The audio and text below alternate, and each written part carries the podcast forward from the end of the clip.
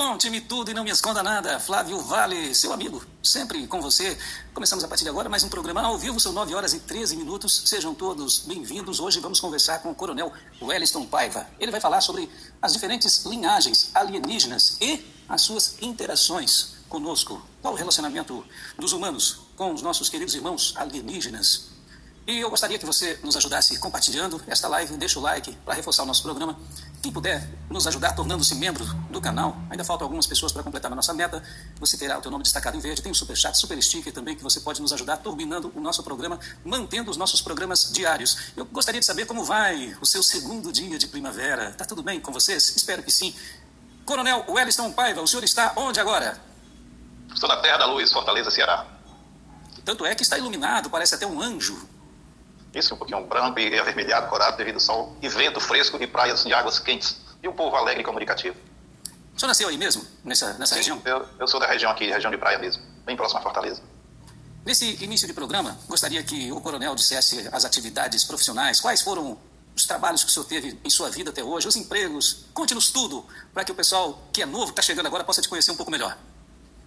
Eu comecei minha vida como sargento do Exército, né? Na época eu fiz concurso e me especializei em armamento, explosivos e munições, material bélico. Em seguida, ingressei na Polícia Militar do Estado do Ceará e me dediquei à aviação, aviação de segurança pública, por durante 23 anos. E agora estou na reserva e cuidando só das minhas pesquisas e alguns projetos da área de infraestrutura aeroportuária.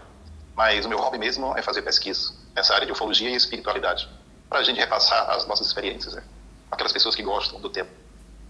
E o tema de hoje é esse mesmo, Coronel Wellington Paiva. A interação dos alienígenas conosco em suas diferentes linhagens. São muitos seres que nos visitam. Sim, é interessante que ufologia é um, uma matéria bastante abrangente. Eu costumo dizer que muitas pessoas dizem que ufologia não é ciência. Eu já defendo aquela hipótese de que toda a ciência é derivada da ufologia, porque a ufologia está ligada com a origem extraterrestre dos seres que orbitam o planeta Terra. Então, se nós temos essa origem extra, nós temos muitas ligações com esses seres. E temos a ligação direta com o estudo da ufologia. E realmente existem milhares de raças neste universo. O universo é por demais grandioso, para não se dizer infinito. E cada sol tem em torno de seu planeta, e cada planeta existem raças, existem inteligências que habitam esses planetas em suas mais variadas formas. É, nós temos um, um, conceito limitado do que é inteligência. Né? Nós temos um conceito limitado do que são seres, seres pensantes. Por exemplo, as pessoas pensam que é só nós humanos que temos inteligência, porque falamos alguma língua, nós somamos, nós aprendemos, observando, concluímos algumas observações, nós pesquisamos. Enfim, mas o animal também tem inteligência. Um cachorro, um gato, um papagaio, um macaco, um golfinho. Eles têm um índice altíssimo de inteligência. A gente vai expandindo o conceito de inteligência, uma planta tem inteligência. Né? Aí quando eu digo assim, e um granito, um diamante, né? um mineral, um metal, também tem inteligência. As pessoas dizem, mas eles não se comunicam com a gente. Não, mas as moléculas, os átomos que compõem aquela estrutura sólida, se eles não tivessem afinidade entre si, uma inteligência, eles não formavam aquele metal, aquele granito, aquela pedra preciosa. Então, esse conceito que eu estou falando de inteligência é um conceito universal, é um conceito abrangente. Né? Então, baseado nesses conceitos de inteligência, é que a gente pressupõe né, que existem milhares de raças. E como aquelas pessoas que hoje estudam ufologia, aquelas pessoas que mantêm contato com esses seres de outros planetas, de outras dimensões, elas têm a certeza de que existem muitas raças que visitam o planeta Terra. Né? Foram catalogadas várias raças. E por que, que escolhemos esse tema? São as raças que nós conhecemos, as raças que nós não conhecemos, a interação entre elas e a interação entre nós, humanos, que habitamos o planeta Terra. Né? O, a gente, quando começa a compreender quem são esses seres, como é a essência do universo, como é que funciona essa mecânica celeste e funciona a roda da vida, desde a sua criação e até a sua evolução plena, a gente tem que observar que tudo tem inteligência. A gente tem que observar que elas interagem entre si. Vou dar como exemplo, hoje o, o, planeta Terra nós temos vários países, nós temos várias pessoas com mais variados tipos de raças que a gente chama que é o amarelo, né? que é o negro, que é o branco, e o índio, né? Essas pessoas antigamente elas não interagiam entre si. Mas só que hoje, devido aos meios de comunicações, a interação é muito grande. Aí você diz, o que está havendo para que há um entrosamento, uma aculturação, uma troca de informações muito grande entre essas pessoas, são os meios tecnológicos empregados o sistema de comunicação, né? WhatsApp, Facebook, aí você imagina o potencial desses meios de comunicações, o YouTube em si. Hoje você tem uma informação quase instantânea de, uma, de um acontecimento do outro lado do mundo. Agora, imagine vocês a tecnologia que tem, que esses seres possuem, em relação a nós. Então, a gente deduz que se nós temos o que temos hoje, que esses seres têm coisas no futuro, há um milhão, dois milhões, três milhões de anos, em relação à comparação tecnológica, é uma dedução lógica e 100% correta de que há uma interação muito grande entre eles e também entre a gente. Desde que a interação entre a gente ela é, é ela é limitada com seu entendimento e com sua busca através deste tema ufológico e através do tema espiritualidade. Ufológico abrange tudo, como eu disse, e a espiritualidade abrange, abrange todas as, as religiões. Né? Aí a gente tem que ter muito cuidado com isso quando se fala em religião e ufologia, para as pessoas não ficarem confusas. Mas com o tempo e lá na frente essas pessoas vão entender que a religião é universal, que é a consciência, você deve ter sua consciência do erro, que é que deve fazer o que não deve, e a partir daí você cria a sua própria religião, que é a sua própria consciência, e acabam as diferenças e os conflitos. Mas isso é, é normal, é comum em uma civilização que caminha para a sua evolução plena. Mas temos que entender também que o universo, devido ao seu tamanho e devido que a consciência ela é muito dinâmica e abrangente, a evolução nunca para. Existem escalas hierárquicas de evolução. Espíritos, inteligência menos evoluída, experiências em evolução média, experiências em evolução plena. Isso numa escala que a gente cria como referência o planeta Terra. Né? Einstein mesmo dizia, a relatividade ela é abrangente. Não se deve mais observar fenômenos terrestres universais sem você ter uma relatividade das coisas. É como a gente, a gente às vezes pergunta para eles e, e dizem, e perguntamos, quando vocês se deslocam do seu sistema de origem até o nosso sistema solar, planeta Terra, vocês vêm em linha reta? Porque a gente tem uma concepção que a menor distância entre dois pontos é uma reta. Mas ele disse não. A gente viaja por etapas, dependendo da distância, utilizando o número X de portais. Então, quando se sai do ponto A, que é o planeta de origem, para o ponto B, C, D e E, e assim por diante, eles vão como se fossem escalas, trocas de, de aeronaves e uma, uma, um voo com conexão. Então, você viajando pelo planeta Terra. Então, há essa conexão entre portais. Né? Isso é um, é um, fato novo que a gente pega com as informações, através deles, que às vezes muitas pessoas não sabem. Né? Ou então, se sabe, as pessoas não divulgam. É um assunto muito, muito abrangente e dinâmico e mutável. Né? Abrangente, abrange o universo, é dinâmico, porque a gente busca, busca e a busca exige movimento, exige pensar e ação. Imutável também, porque todo processo de evolução de inteligência, a inteligência ela cria, ela cria tudo. Ela, ela é muito dinâmica, ela vive de mutações e de evoluções. É. Digamos que eu tive um contato com, com você e elaborei um checklist. É sempre que eu digo para as pessoas, olha, quando não adianta você fazer uma viagem, tudo na vida tem que ser planejado. Então não adianta você ir fazer uma viagem de turismo se você não fazer um checklist para os pontos que você vai visitar. Né? E caso você faça amizade com alguma pessoa, as perguntas que você vai fazer para ela, para que haja uma interação entre si, uma troca de informação. Então as perguntas são básicas, mas dependendo da sua área de atuação, é recomendável que é recomendável que você busque, faça perguntas na sua área específica. Engenharia, medicina, né? aeronáutica e, e, outras áreas, biologia. A gente recomenda isso. Mas, às vezes, as pessoas, quando mantêm contato com, com esses seres, pessoa fica assim eufórica. Né? A pessoa fica assim com medo, a pessoa entra em pânico. Mas, com o tempo, caso ela busque esse contato, ela vai ter mais tranquilidade e vai dominar mais as suas emoções para ter uma interação melhor. Né? Porque existe, assim, fatores para se fazer um bom contato. em relação a eles, eles também dizem por que é que busca contato com a gente. Então, é, para quem busca contato? Hum, primeiro, eu tenho que acreditar. Dois, eu querer fazer contato. Três, depois eu me movimentar. Né? Eu tenho que fazer isso, me mexer. Quatro, eu tenho que merecer. Eu tenho que merecer. E quinto, o pior deles, é vencer o medo. Então, são esses cinco fatores. Isso porque você querendo fazer contato. E agora, em relação a eles. Quais são os critérios que eles buscam contato com os seres humanos? Um, é a inteligência da pessoa. A inteligência. Por que, é que você, vocês fazem contato com a gente? Isso não é a inteligência da pessoa. A raça humana, digamos assim, nós temos 7, quase 8 bilhões de habitantes no planeta Terra. Então, cada indivíduo tem a sua, o seu grau de criação, o seu grau de inteligência. O seu espírito ele vibra na frequência X. Por isso que a gente chama indivíduo. No universo não tem ninguém igual a uma outra. Né? Então, a raça humana, ela, digamos assim, que ela vibra numa frequência. Mas só que dentro desse espectro há uma elasticidade que vai ter cada indivíduo. É por isso que quando nós temos uma afinidade com uma pessoa que está do nosso lado, a gente vibra uma frequência muito próxima. Mas só que a mente, essa frequência, que a gente chama corpo espiritual, corpo mental, é aquele tudo que a gente pensa, tudo que a gente cria vem dentro do corpo mental, da nossa mente, ela é extremamente criativa. Aí você diz assim, uma raça que está aqui há dois milhões de anos estudando a raça humana, por que, é que ele se mantém ainda? Porque eles têm interesse em estudar essa dinamicidade da inteligência humana, do poder de criatividade. Então, o primeiro fator, pessoas inteligentes. Mas eles são extremamente inteligentes, são mas devido ao poder de criação da mente humana, nós podemos ter um fato novo, nós podemos criar algo na área de tecnologia, então na área de pensamento criativo, então na área de filosofia, que eles ainda não saibam. Então, nós, como seres humanos, vivendo aqui no planeta Terra, nós não devemos ter o complexo de inferioridade. nós, entre ele, a nossa, esse complexo de inferioridade em relação a esses seres, nossos irmãos do espaço. E nós também não devemos ter o complexo de inferioridade em relação ao nosso irmão que vive atualmente dentro da Terra. Por exemplo, o nordestino não deve ter relação sobre isso, mas a gente sabe que tem. Existem essas brincadeiras, isso é normal, brincadeira. Existem os outros países também que têm preconceito contra os brasileiros, mas vocês não devem ter esse complexo. Por quê?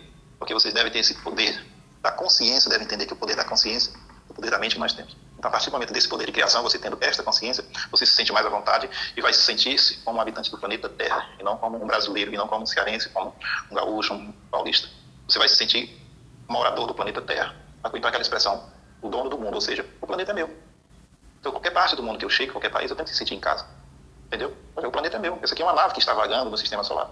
Quando vocês veem essas imagens de uma nave que, que deixam o sistema solar, né, por exemplo, a Pioneer, algumas dessas naves já foram lançadas 10, 15, 20 anos atrás, quando elas fazem, que era filmagem, fotografia da Terra, o sistema solar é um pinguim azul tão pequeno. Aí você imagina, olha o tamanho do planeta Terra com 7, quase 8 bilhões de seres pensantes só da raça humana. Você imagine quantos seres pensantes, olha quantos seres pensantes inteligentes além da raça humana, como gatos, cachorro, leões, zebra, pássaros, pedras, minerais, tudo isso tem inteligência. A gente tem que aprender a pensar com um conceito universal de inteligência, não só um conceito humano de inteligência. Tá? Então, eles, prioridade número um, esse tipo de pessoa inteligente. Olha, nós temos uma pessoa ali que é normal, né? um, QI, um QI 120, 130. Agora, imagine o poder de criatividade de um cara que tem um QI 300, 350, 400, 500. Então, eles vão em cima deles.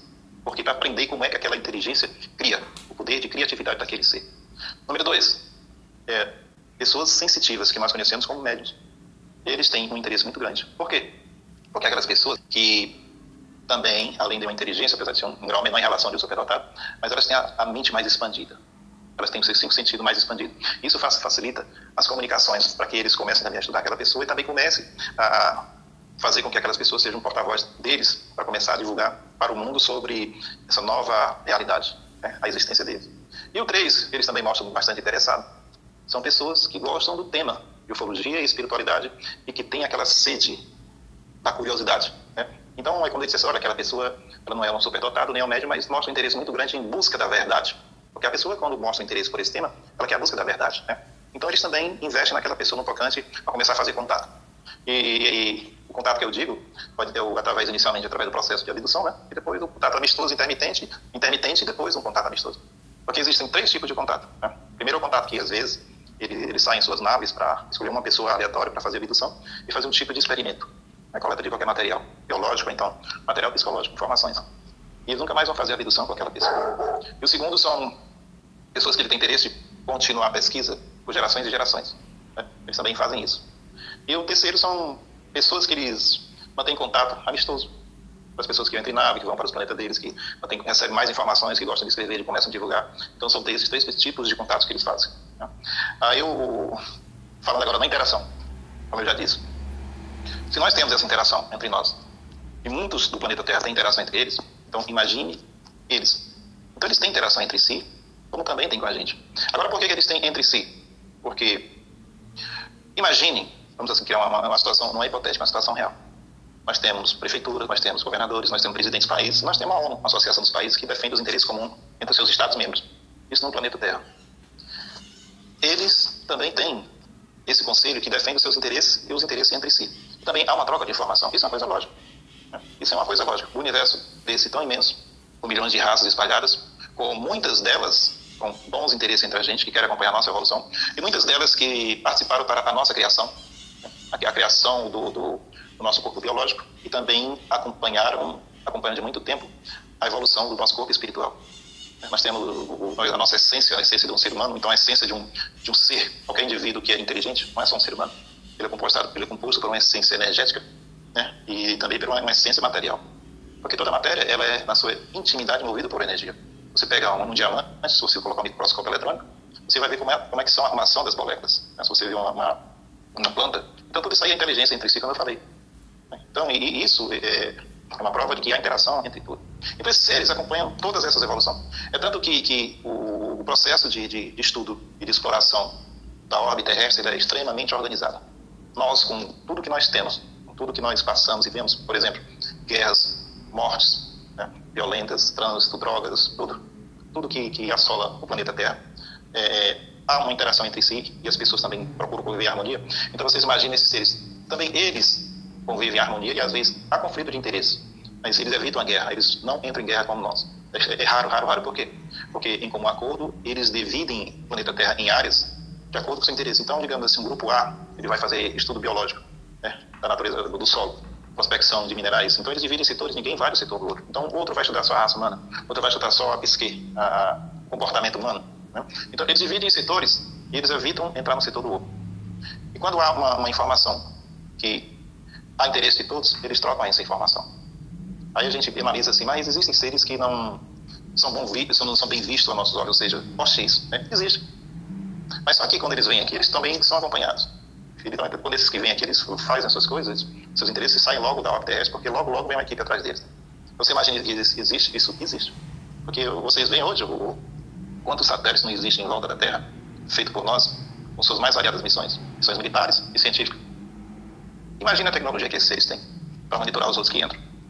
Eu vou, eu vou criar aqui uma situação hipotética. Digamos que, que ontem, então há dois dias atrás, eu me encontrei com um irmão do espaço, e nós sentamos à mesa e, e fomos trocar uma conversa, fomos dialogar. E no diálogo, é, vieram muitas informações. Poderia ser um igual esse? Não, não, ele era, era parecido com a gente mesmo. Ah, tá a, a, hipótese é igual a gente mesmo. Ah, sim. Olha, olha o nome dele. O nome dele eu achei até interessante. Ah. Toré, o nome. Humanoide, né? 1,80m e azulado. O nome do, é, e o nome do, o nome do sistema dele, Tauro. Não é Alfa Centauro, então Arcturo. Sistema Tauro. O tempo de viagem para cá, 12 anos-luz.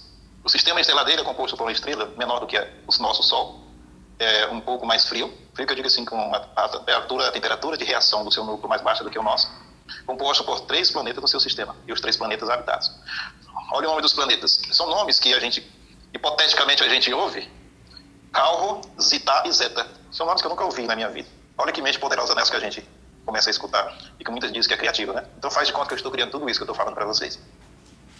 São, então, desses seres, eles estão aqui há 20 anos. Eles estão aqui há 20 anos. E eles preferem operar em naves tipo triangulares. E eu perguntei, por que essa nave triangular? Porque o nível dinâmico para a missão dela, ela tem uma maior estabilidade. E a composição da tripulação, um comandante, três pilotos e seis tripulantes. Os tripulantes fazem, a maioria das vezes, dos seus trabalhos desembarcado eles trabalham na superfície terrestre, enquanto a nave fica esperando seus trabalhos. Agora, o que eu achei interessante é o número de pilotos, porque devido ao seu tamanho, né, uma nave grande precisa de, de maior número de pessoas operando, mas apenas um comandante. Sistema de navegação. Como é que eles. A gente às vezes pensa que. que o que a gente vê, a gente não, não vê detalhe, o que a gente pensa, a gente não pensa em detalhes. Mas, digamos assim, para cada raça há, uma, há um tipo de tecnologia. Então, isso são deduções lógicas que eu estou falando. Eu, eu, como um ser humano pensante, que vivo na órbita terrestre, com o nível de informações que eu tenho na área de, de, de algo que voa, como aviões, helicópteros, mísseis, foguetes, entendeu? A gente deduz melhor as coisas, a gente faz melhor uma, uma, uma conclusão das nossas observações, melhor do que outros que não atuam nessa nossa área. Não significa que eu seja mais inteligente do que outro. É aquilo que eu falei no começo. A mente humana é tão dinâmica que de uma hora para outra uma pessoa tida como nós, como um burro ou um jumento. O pai de tal é burro? Muito cuidado, porque da hora para outra a mente dele pode se expandir e o QI dele é 300, 400, 500. Por isso que a gente não deve maltratar ninguém, nem discriminar ninguém. Mas olha o relato. O, ele dividiu a viagem do sistema dele até nós em, em cinco passos. Primeiro passo, a nave decola da superfície, sai de órbita do planeta e entra num portal. Esse portal, ele vai para mais quatro portais. E o último portal abre-se próximo à Terra. E a partir daí a nave vai navegar com as próprias propulsões e de acordo com a atmosfera terrestre. Então, tudo o que é projetado no, no planeta A, distante do nosso sistema solar, eles têm que ter todo o estudo necessário para que o perfil aerodinâmico daquela nave também tenha estabilidade de voo na nossa atmosfera terrestre. Olha a tecnologia dele. E tem naves que têm estabilidade de voo e também pode navegar nas profundezas do mar. Olha que loucura, né? Aí eu pergunto, daqui um dia nós teremos essa tecnologia. Não está longe. Agora imagine civilizações que estão a um milhão, dois milhões, três milhões de anos à nossa frente. Aquilo que eu disse no começo, nossa mente a gente tem que ter um pensamento universal, um pensamento de consciência universal. Aí eu pergunto, e como você adquirir esse conhecimento? Esse, esse tipo de, de, de observação e pensamento? Pensando. É bem simples, é pensando. Você pensa e começa a criar, inventar as coisas. Então, a partir do momento que você começa a pensar, a criar e a olhar com a mente aberta, não só para tudo que está na nossa Terra, na nossa orbe terrestre, para a, a possibilidade de existência do que você está pensando que exista em outro ambiente, em outro mundo, em outra dimensão, aí você já começa a aceitar mais as coisas, a entender. Né? Então você observa, você conversa com uma pessoa que diz assim, olha, eu não acredito em ET, não tem problema. O poder de observação dela, de pensamento, de assimilação e conclusão é diferente do seu. Um tempo ela vai começar a aceitar e entender. Uns aceleram esse processo, eles entendem mais rápido e outros não. Então não adianta a gente querer empurrar uma pessoa para a busca da verdade. É bom que ela caminhe sozinha. Agora, aquela pessoa que vai buscando com mais rapidez, ela vai ter uma, um modo de vida melhor. Para que ela tenha essa consciência, é claro que ela vai ter um modo de vida melhor do que as outras que não têm. Né? Porque a partir do momento que você tem essa consciência, você vence muitas barreiras. Você vence a barreira da imortalidade, você vence a barreira de que a vida não é só aqui, que existem milhares de planetas, que existem milhares de raças, que essas raças interagem entre si e interagem com a gente. Então, a, a essência da inteligência do, do universo é, é, uma só. Ela é uma. É tanto que, como eu estava falando dessa viagem, no, no, no, tempo, o tempo não de, de a longa distância, digamos assim, sejam 12 anos luz desse sistema Tauro, que é a distância de lá para cá, que eles levam, em média, em 6 minutos. Olha que tecnologia que eles empregam. E até hoje nós não temos uma teoria plausível e aparato tecnológico para fazer esse tipo de viagem. Nós estamos longe ainda, né? A não ser que a gente faça com supervisão e orientação dele. Agora, olha que coisa interessante. Eles dizem que estão sujeitos a erros também, e que uma viagem dessa também corre risco. E a maneira mais segura é a pessoa viajar sozinha. Olha como a gente já está começando a, a aprofundar mais a essência do poder da mente. E viajar sozinho como? Em espírito. A pessoa quando aqui começa a fazer projeção astral de isolamento, a gente isso chama uma viagem sozinha, uma viagem individual, um pacote pulso único. Então, quando você quer fazer uma viagem a longa distância, uma viagem de estudo com a equipe de cientistas, com tudo programado, você vai dentro de uma nave com todo o aparato tecnológico. Mas você quer fazer apenas um estudo psicológico a longa distância para conversar com alguém, você apenas vai com o corpo espiritual, com o corpo mental. E os dois processos se utilizam através de portais. Tanto numa nave, que você viaja através de, de portais sucessivos, como através da viagem mental. Mas só que a viagem mental ela é mais segura, mais rápida e de, menos dispendiosa, né? É diferente dessa viagem você com um grupo de cientistas a bordo de uma nave. Aí, outra coisa bastante interessante é o formato da nave e a composição das, das tripulantes. E portais. O, os portais são eles existem por si só, a sua própria natureza, como existe um buraco negro, como existe um planeta, um asteroide, um cometa, um sol. Então, os portais eles existem em locais pré-determinados, né, em muitas partes do universo e propriamente também dentro dos planetas. Mas também portais podem ser criados por certas raças, por certas raças detentoras de tecnologia muito avançada. Né? É, é, por isso que às vezes as pessoas dizem assim, olha, eu peguei a informação de que no canto X tem três portais. Aí, por quê? Às vezes ela nem sabe que recebe a informação de uma, alguma outra entidade, mas ela não sabe por quê, porque não teve a ideia de perguntar. Às vezes os portais são criados, pequenos portais, ou então os portais já são pré-existentes. E os dois processos de viagem dentro dos portais é como você se entrasse num túnel e você vê os fluxos de, de, de partículas de energia passando em sua volta. E é interessante, aí você pergunta assim, se vai viajar, viajar uma pessoa, é um tamanho X. E se vai viajar uma nave gigantesca, o portal é o mesmo.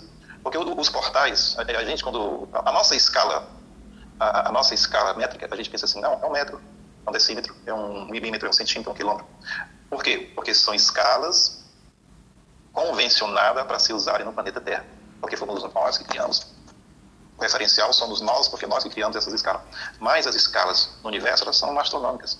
A gente não tem ideia como, como essas escalas são astronômicas. Então, os portais pré-existentes no, no, universo, eles são grandiosos. Então, viajam naves de qualquer tamanho, viajam grupo de seres individualmente de qualquer tamanho. Então, isso não é uma preocupação como se fosse uma rodovia, uma estrada que tem a largura de 12, 18, 20 metros, como também aerovias.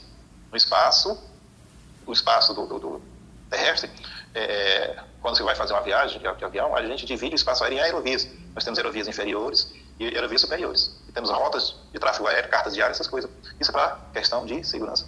Então, no universo também, existe os portais que esses seres utilizam como se fossem aerovias.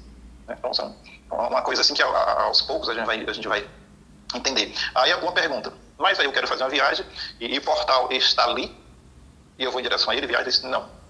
Os portais, eles são imperceptíveis. As naves possuem sensores de portais, elas são construídas e projetadas para bordo ter sensores de portais. Então ali tudo é calculado e tudo é projetado para que saiba o ponto exato, a coordenada exata de onde está aquele portal. Isso no universo e também em órbita terrestre. Mas o, o, o que é interessante é que no aspecto de consciência, quando se, quiser, quando se quer viajar individualmente a um ponto para outro, a consciência é assistida por outra mais elevada para que ela acerte o caminho dos portais. Isso aí depois a gente pode ver em outra live como o que é que eu estou falando isso. Toda inteligência, todo espírito que viaja a longa distância, utilizando o meio de portal, por exemplo, se você se concentra, quer fazer uma projeção astral e, e quer ir à, Lua, quer ir a Júpiter, Saturno, quer ir a outro sistema solar, é através de portais. Então, existem outros seres encarregados dessa evolução estão acompanhando que ele vai lhe levar para aquele portal. E às vezes você nem sabe disso. É tanto que às vezes pessoas que quando estão projetadas em corpo astrais em outras dimensões, elas sempre têm a sensação de que, há alguém perto dela. É como uma pessoa sensitiva, um médio sensitivo, ele, quando está, a gente está conversando com ele, diz, olha, eu estou sentindo que tem uma pessoa do meu lado. Quando eu vou dormir sempre, tem uma pessoa me acompanhando, sempre tem uma pessoa me observando. Então, geralmente ali pode ser o seu mentor, o seu coordenador, o seu guia. Eu parei navegação através dos sensores de portais, que são sensores a bordo de naves que identificam as posições corretas dos portais. Né? Então, aí ah, vocês podem até perguntar, mas como é que você sabe disso? Então, lembre-se que no começo eu digo assim, digamos que eu estava antes de ontem conversando com o ET e peguei essa informação. Isso é uma situação hipotética. Entendeu? Para aguçar o pensamento de vocês de criatividade, o senso de observação e conclusão das coisas. Então, digamos que isso é uma situação hipotética. Então, digamos que era uma conversa com um deles. Né? Digamos que é uma hipótese, então é uma conversa real, vamos levar por dois lados. Porque tudo no universo é a dualidade, e dentro da dualidade tem a flexibilização. É o preto, o branco, o certo, o errado, o positivo, né? preto, o branco, o escuro, o claro. Então, há essa dualidade. Então, vamos participar, participar desse, fazer esses dois pressupostos. Que era uma conversa com eles, ou então invenção minha. Então, vamos lá. É, raças que esse, que esse ser interage. Olha que nome interessante. O sistema RIM, eu nunca ouvi essa palavra na vida. O sistema RIM existe um tipo de, de, Eles não dizem raça, eles dizem seres. Né? Mentelo. Alguém já ouviu falar essa palavra? Mentelo, que são pequenos, um metro de altura, são verdes, sem cabelo e olhos redondos. Parecido com os greys, mas não são os greys. Existe também o sistema Chita, o Caeta, que existe os tipos de raça que são um bolar, que são parecidos com gorilas, gorilas. E essa raça já é conhecida, nós que já tivemos casos de contato de perseguições e abduções, com seres com 2 metros de altura, 3 metros, muito peludos. Então esses seres também são inteligentes e dotados de tecnologia que se deslocam de um sistema para o nosso. E agora o que eu achei interessante foi o nome Ugolar, que é o nome do planeta pertencente ao sistema Cantu. Cantu, que existem seis planetas habitados. Né? Aí outra coisa, que é interessante. Eu já falei isso em outras ocasiões. Por que, que existe uma variação de raças e biotipo? Então, cada, cada raça, no nosso planeta já é assim, por exemplo, a raça mais, o, a cor da pele mais escura são pessoas que vivem em clima quente. E as peles mais claras e olhos claros são pessoas que vivem em planeta mais, no, no local do planeta mais gelados, que são os nórdicos aqui, né? O pessoal ali da Groenlândia, o pessoal da Europa, e as pessoas que habitam o continente africano têm as peles mais escuras. Então, isso aí é devido ao ecossistema. Sol, temperatura, umidade, alimentação. Então, são vários fatores que influenciam no biotipo da, de, uma, de um ser. E esse fator é universal. Então, vamos raciocinar o planeta Terra. Nós temos uma distância X, a 8 minutos com a velocidade da luz, só pelo o Sol fica, e o planeta é bombardeado por um, uma quantidade X de ondas de campos eletromagnéticos de luz. Né? E a partir daí nós temos a nossa pressão, nós temos a nossa temperatura, nós temos o ecossistema em si, com a gravidade e o tipo de alimentação. Mas o nosso planeta, na escala universal, é muito pequeno, mas na escala local, ele é grande.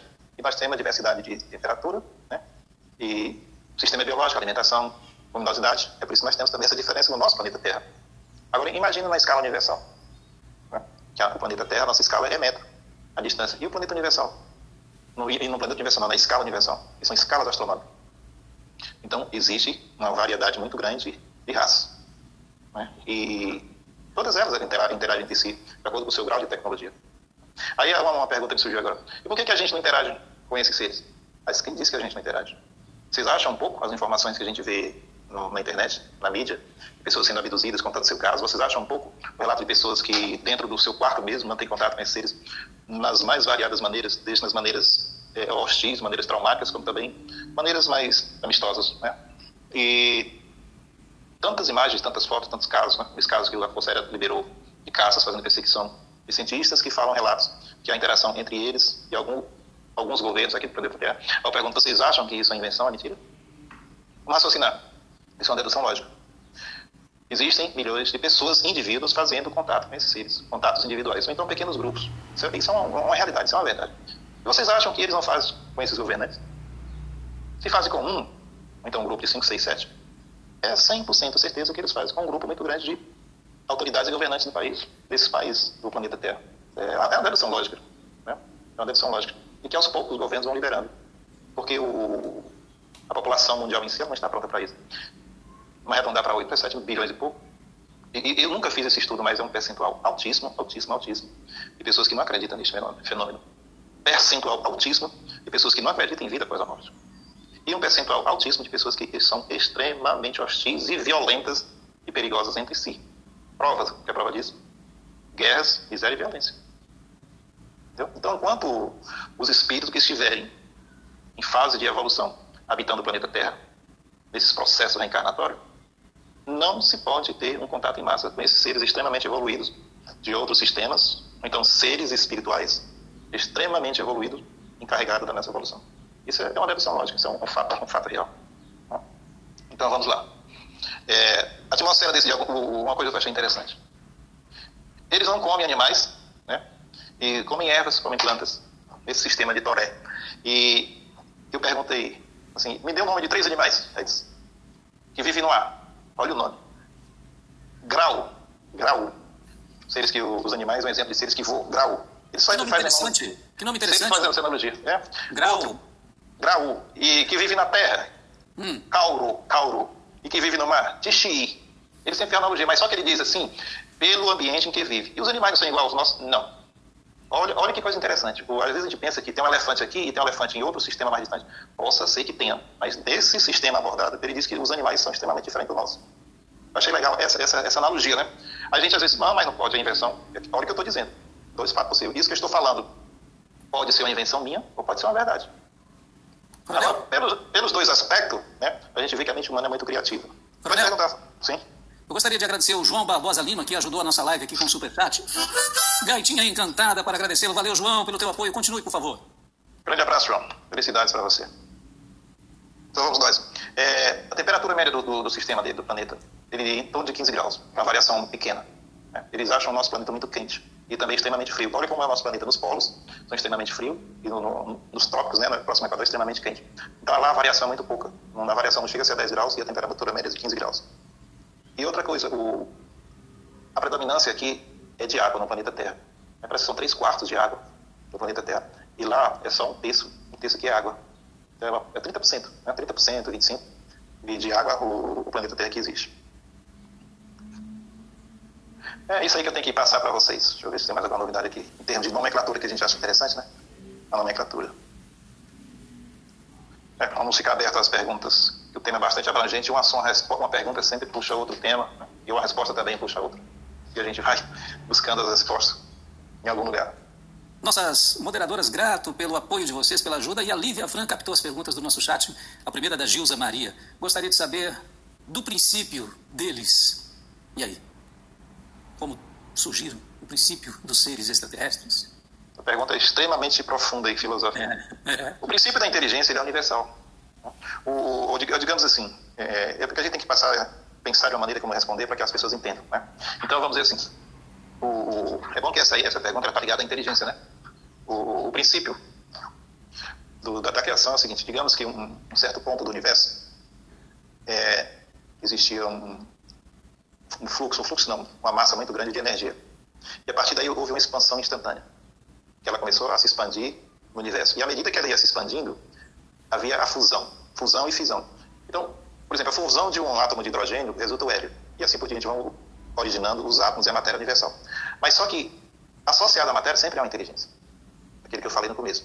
Então, digamos assim, o princípio criou-se a matéria e as inteligências. Quando eu falo inteligência, é tudo.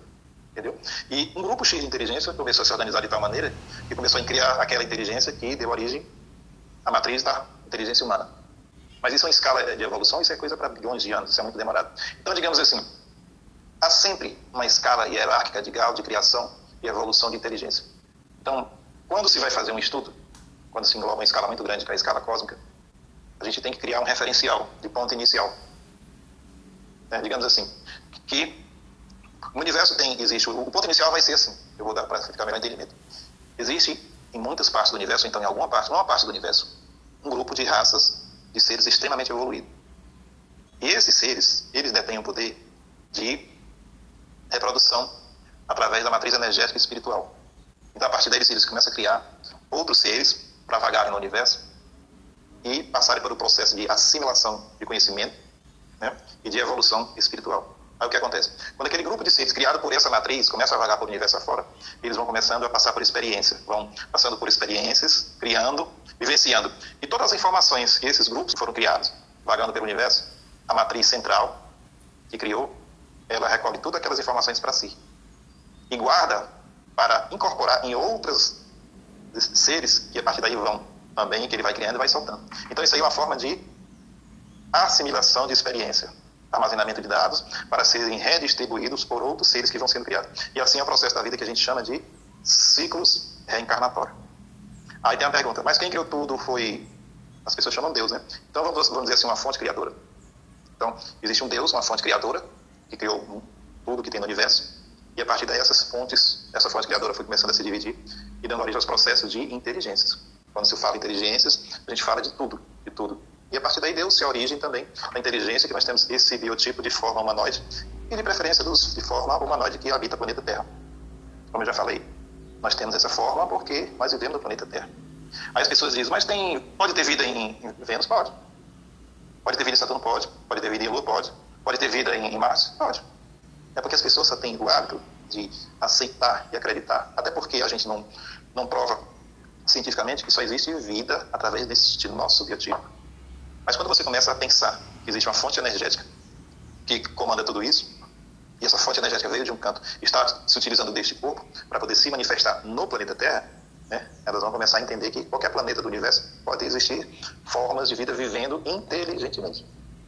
Né? É para isso que a gente tem que aprender a voltar para o nosso interior para começar a sentir tudo que está em volta. Vou dar um exemplo. Tem pessoas que falam com planta, está ficando louca? Não porque ela se sente bem falando. Se ela se sente bem, ela não está errada. É porque no inconsciente dela, ela sabe que uma planta tem vida. E tem planta que produz mais frutos quando você bota uma música clássica. É? Tem vacas que produzem mais leite quando você bota uma música relaxante. Eu vi uma pessoa ficar extremamente irritada, botar um rock assim, muito violento, porta dela, um som muito alto. Por quê? Porque são vibrações muito conflitantes com a nossa vibração do nosso corpo no todo. Não é? No todo. É por isso que, que, que é, a gente vibra numa frequência, a gente tem que estar em ambientes que tem aquela próxima daquela frequência um ambiente agitado. Você dá um exemplo, você quer ficar num, num, num canto extremamente agitado, vá no estádio de futebol assista a partida. Você fica extremamente agitado. Né? Então, uma discoteca com som muito alto. Né? Agora, você quer ficar bem relaxado, vai tomar um banho na cachoeira, numa floresta bem silenciosa. Então, vai curtir uma praia que não tenha ninguém. Preferência só você, você caminhar na praia, dar um mergulho, tomar um banho no riacho, entendeu? Saltar um, fazer um voo de paraquedas, pegar um aviãozinho, fazer um voo só, contemplando a natureza. Então, tem certas coisas que acalmam o espírito, tem certas coisas que conflitam o espírito devido à ressonância. Nós já estamos entrando em outro tema, que é a ressonância magnética, que engloba todos os planetas existentes no universo, que a partir daquela ressonância, os espíritos têm um comportamento. Exemplo da ressonância Schumann. Vamos lá responder essa pergunta, né, Fábio? José Roberto disse: Tendo em vista quem somos, de onde viemos e para onde vamos, e qual linhagem pertence à humanidade, se somos universais. Qual é a linhagem que a humanidade pertence, se somos universais? Dizer. O, tudo, olha, olha como é interessante. Tudo no mundo é convenção. O que é convenção? É quando certos conceitos você denomina. Então, digamos assim, é, é, quando eu falei nisso, eu falei em abrangência da inteligência em si, num, aspecto geral e universal. Então, vamos começar a dividir por etapas, que as pessoas tenham um entendimento melhor. Né? Então, digamos assim, a raça humana, temos uma linhagem. Porque a partir de um ponto em que uma inteligência no universo, ela chegou ao ponto de ter um pensamento que um ser humano tem, e aquele pensamento se fazer, fazer uso do corpo biológico nesse tipo, então, a partir do momento que aquele se iniciou, vamos ter aquilo como linhagem. Então, vamos deduzir que nós somos da linhagem humanoide.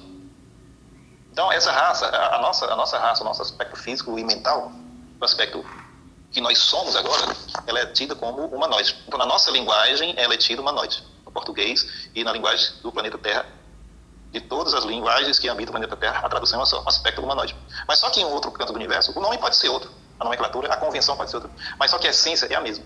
Aí vamos começar a entrar na religião. A maioria dos livros sagrados em conflito que falam das criação, das criações da, da, da raça humana, falam-se que alguns seres criaram a gente na imagem e semelhança deles.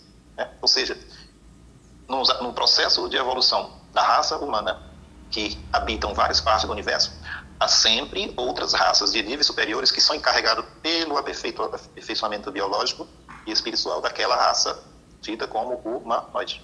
Então, para cada grupo de inteligência, há um grupo de seres que cuida. Exemplo, macacos, né? é, répteis, peixes, aves. Então, há grupos de seres que cuidam também do aspecto de evolução daqueles seres.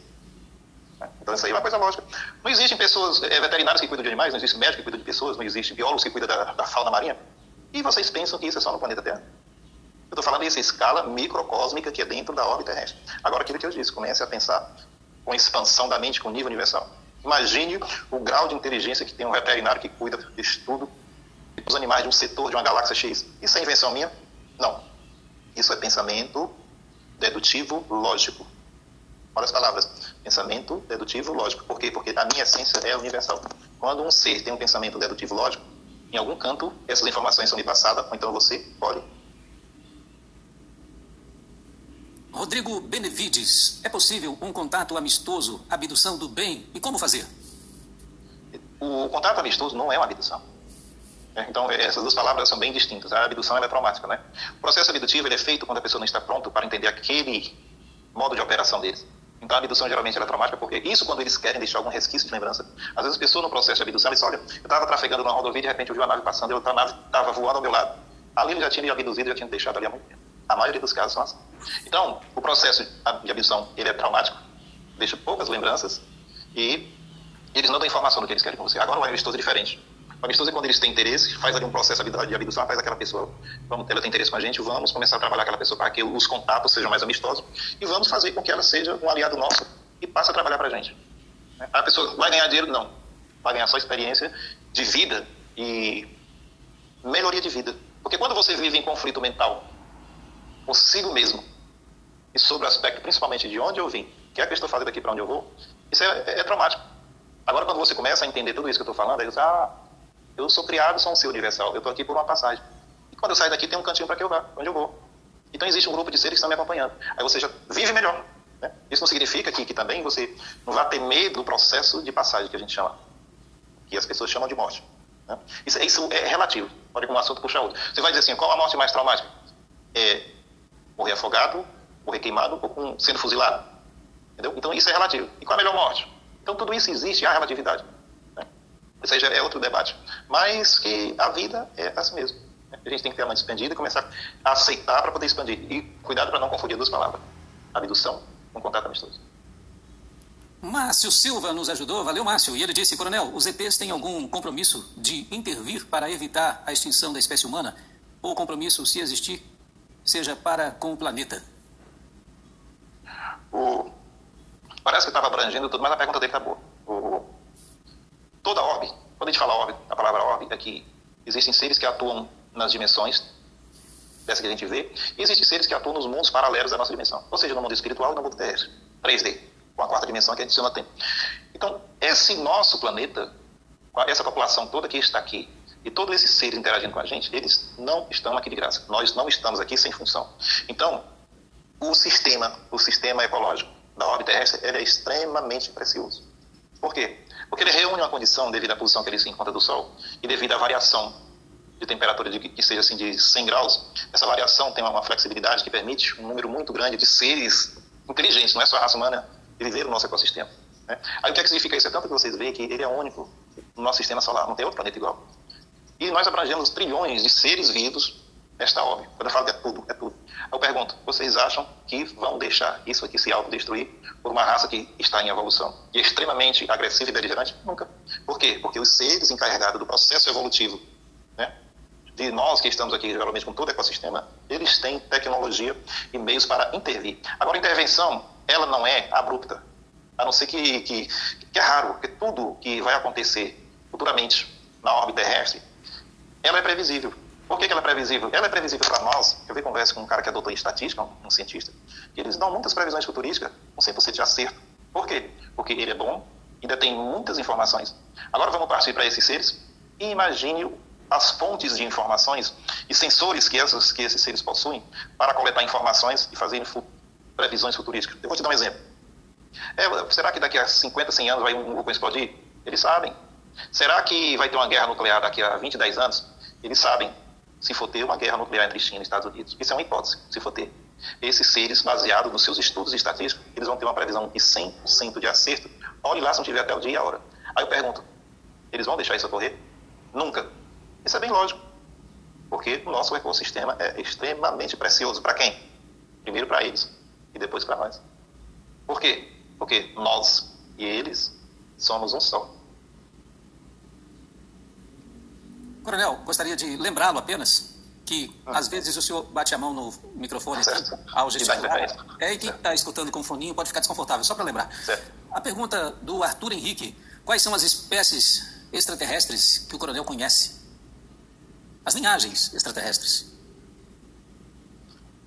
Eu, eu, eu, eu andei pensando por esses dias, porque eu, eu, vou falar assim: a gente tem que ter, uma, às vezes, a gente ou fala para um grupo abrangente de pessoas, então especifica o grupo que a gente quer dar uma resposta. Eu vou dar uma resposta que vai atender os dois grupos de pessoas, aquelas que não acreditam em nada e aquelas que acreditam em tudo. Então, qual a resposta? Digamos que eu acho, né? digamos que eu acho que tem, que eu já conversei com tantas raças que é uma versão minha que eu estou mentindo. Então vamos lá. Tá entendendo? Eu, eu vou agradar os dois lados agora, então eu posso abranger tudo. Então eu vou fazer assim. Digamos que eu acho, que é uma invenção minha, então que eu estou pensando, que existem os greys pequenininhos, que saem ali muitas imagens que você está passando agora, que tem os olhos puxados, né? Que eu já fiz contato com eles. Né? Até porque uma vez eu já estava no meu quarto, apareceram, eu fui é, invocar a presença deles, isso era 11 horas da noite, não deu 3 minutos, eles chegaram no meu quarto e o pânico foi grande. E é interessante que você tanto faz de olhos abertos como de olhos fechados, você vê do mesmo jeito. Agora, por quê? Porque nesse momento a sua mente está expandida e você vê com os olhos fechados e os olhos abertos. Por quê? Porque tudo aquilo que nós sentimos, nos nossos sentidos, tá, paladar, fato, visão, tal, tal, isso é processado finalmente na mente. E quando você começa a aprender a se desprender o espírito e a expandir a mente, você não precisa de nada para estar tá sentindo, nem de pegar, nem de cheirar, nem de, nem de beber, nem de tocar. E o pânico foi grande. Porque a que história? Eu lendo de olho fechado e aberto. Ele do meu lado ficava conversando uma língua estranha, parecendo russo, polonês. Eu disse, rapaz, essa é coisa do fim do mundo. E toma e reza. Eu nem para correr. Aí de repente chegou outra luz no, no quarto, clareia logo tudo. Olha para essa luz se materializa num ser humanoide, seu dois metros de altura, macacão branco colado no corpo. E eles entram num túnel de luz e saem do quarto. E o outro cumprimenta e vai embora. Aí eu digo, rapaz, como é que loucura é essa? Hipótese número um, invenção da minha mente. Eu sou extremamente inteligente para estar inventando isso. Na hora que eu disse, a nossa mente é muito criativa, ou seja, a minha mente é muito criativa para estar inventando isso. E número dois, isso foi uma realidade, uma verdade. Porque eu vi eu senti. Entendeu? É por isso que a gente tem que ter cuidado quando acontecer certos fenômenos ufológicos, para você saber observar, para saber se não é invenção sua ou para saber se não é uma verdade, se é uma verdade. É como nos processos de canalizações, um processos de mediunidade, que as pessoas fazem contato com esses seres. Você tem que ter muito cuidado para não ser própria invenção da mente da pessoa, ou então se ser uma conversa real, isso é uma realidade. Então foram greys, reptilianos, foram insectoides, foram é, aqueles seres pequenininhos com 40 centímetros de altura, tem seres com 4 metros de altura, entendeu? Então seres das mais variadas raças, mas a que predomina é o humanoide e o grey, os que mais predominam. Tem o arcturiano, siriano, né? Eles são seres que, que, que aparecem para conversar com a gente. Porque esses são seres que predominam nas operações na terrestre. Né? O Márcio Silva nos ajudou, valeu Márcio, novamente pelo seu apoio. Veristas disse, onde entra os seres alienígenas classificados como chupa-cabra? Esses tais seres matam e mutilam várias espécies de animais. Entram nos seres que não são muito agradáveis para nós, não são os seres que são indiferentes para nós, que são uma classificação de seres diferente. Agora se você não vê, mas a cada esquina, a cada curva, nós estamos com você. Pois quem trans... Se a gente for começar a debater isso, aí eu vou te fazer uma pergunta. Esses seres são bons ou mal? Eles são do bem ou do mal? Eu não sei, porque isso é um conceito relativo. Agora você por mim. Eu sou um ser bom ou ruim? Bom ou mal? É relativo. Mas digamos assim, eu estou extremamente ruim porque eu ainda tomo como carne e como frango e como peixe. Porque eu estou tirando a vida para me alimentar. Entendeu? Agora eu sou um santo, sou extremamente bom porque eu não tenho coragem de matar uma pessoa aleatoriamente de graça não tem coragem de estar roubando a pessoa. Então sou uma pessoa boa. Mas também sou uma pessoa ruim. Olha a dubiedade, a dualidade entre o preto e o branco, a luz, a escuridão. Tem, tem momento que a gente é ruim, tem momento que a gente é boa. Aí eu pergunto o que, é que esses seres estão fazendo matando esses animais? Será que não é estudo? Quantos laboratórios no planeta Terra nós temos fazendo pesquisa com seres também? Né? Então, no meu ponto de vista, eles são seres ruins. Mas eles podem ser seres bons porque ele deve estar fazendo um estudo, algum estudo em relação. E se eles estiverem matando para comer, eu também não faço isso.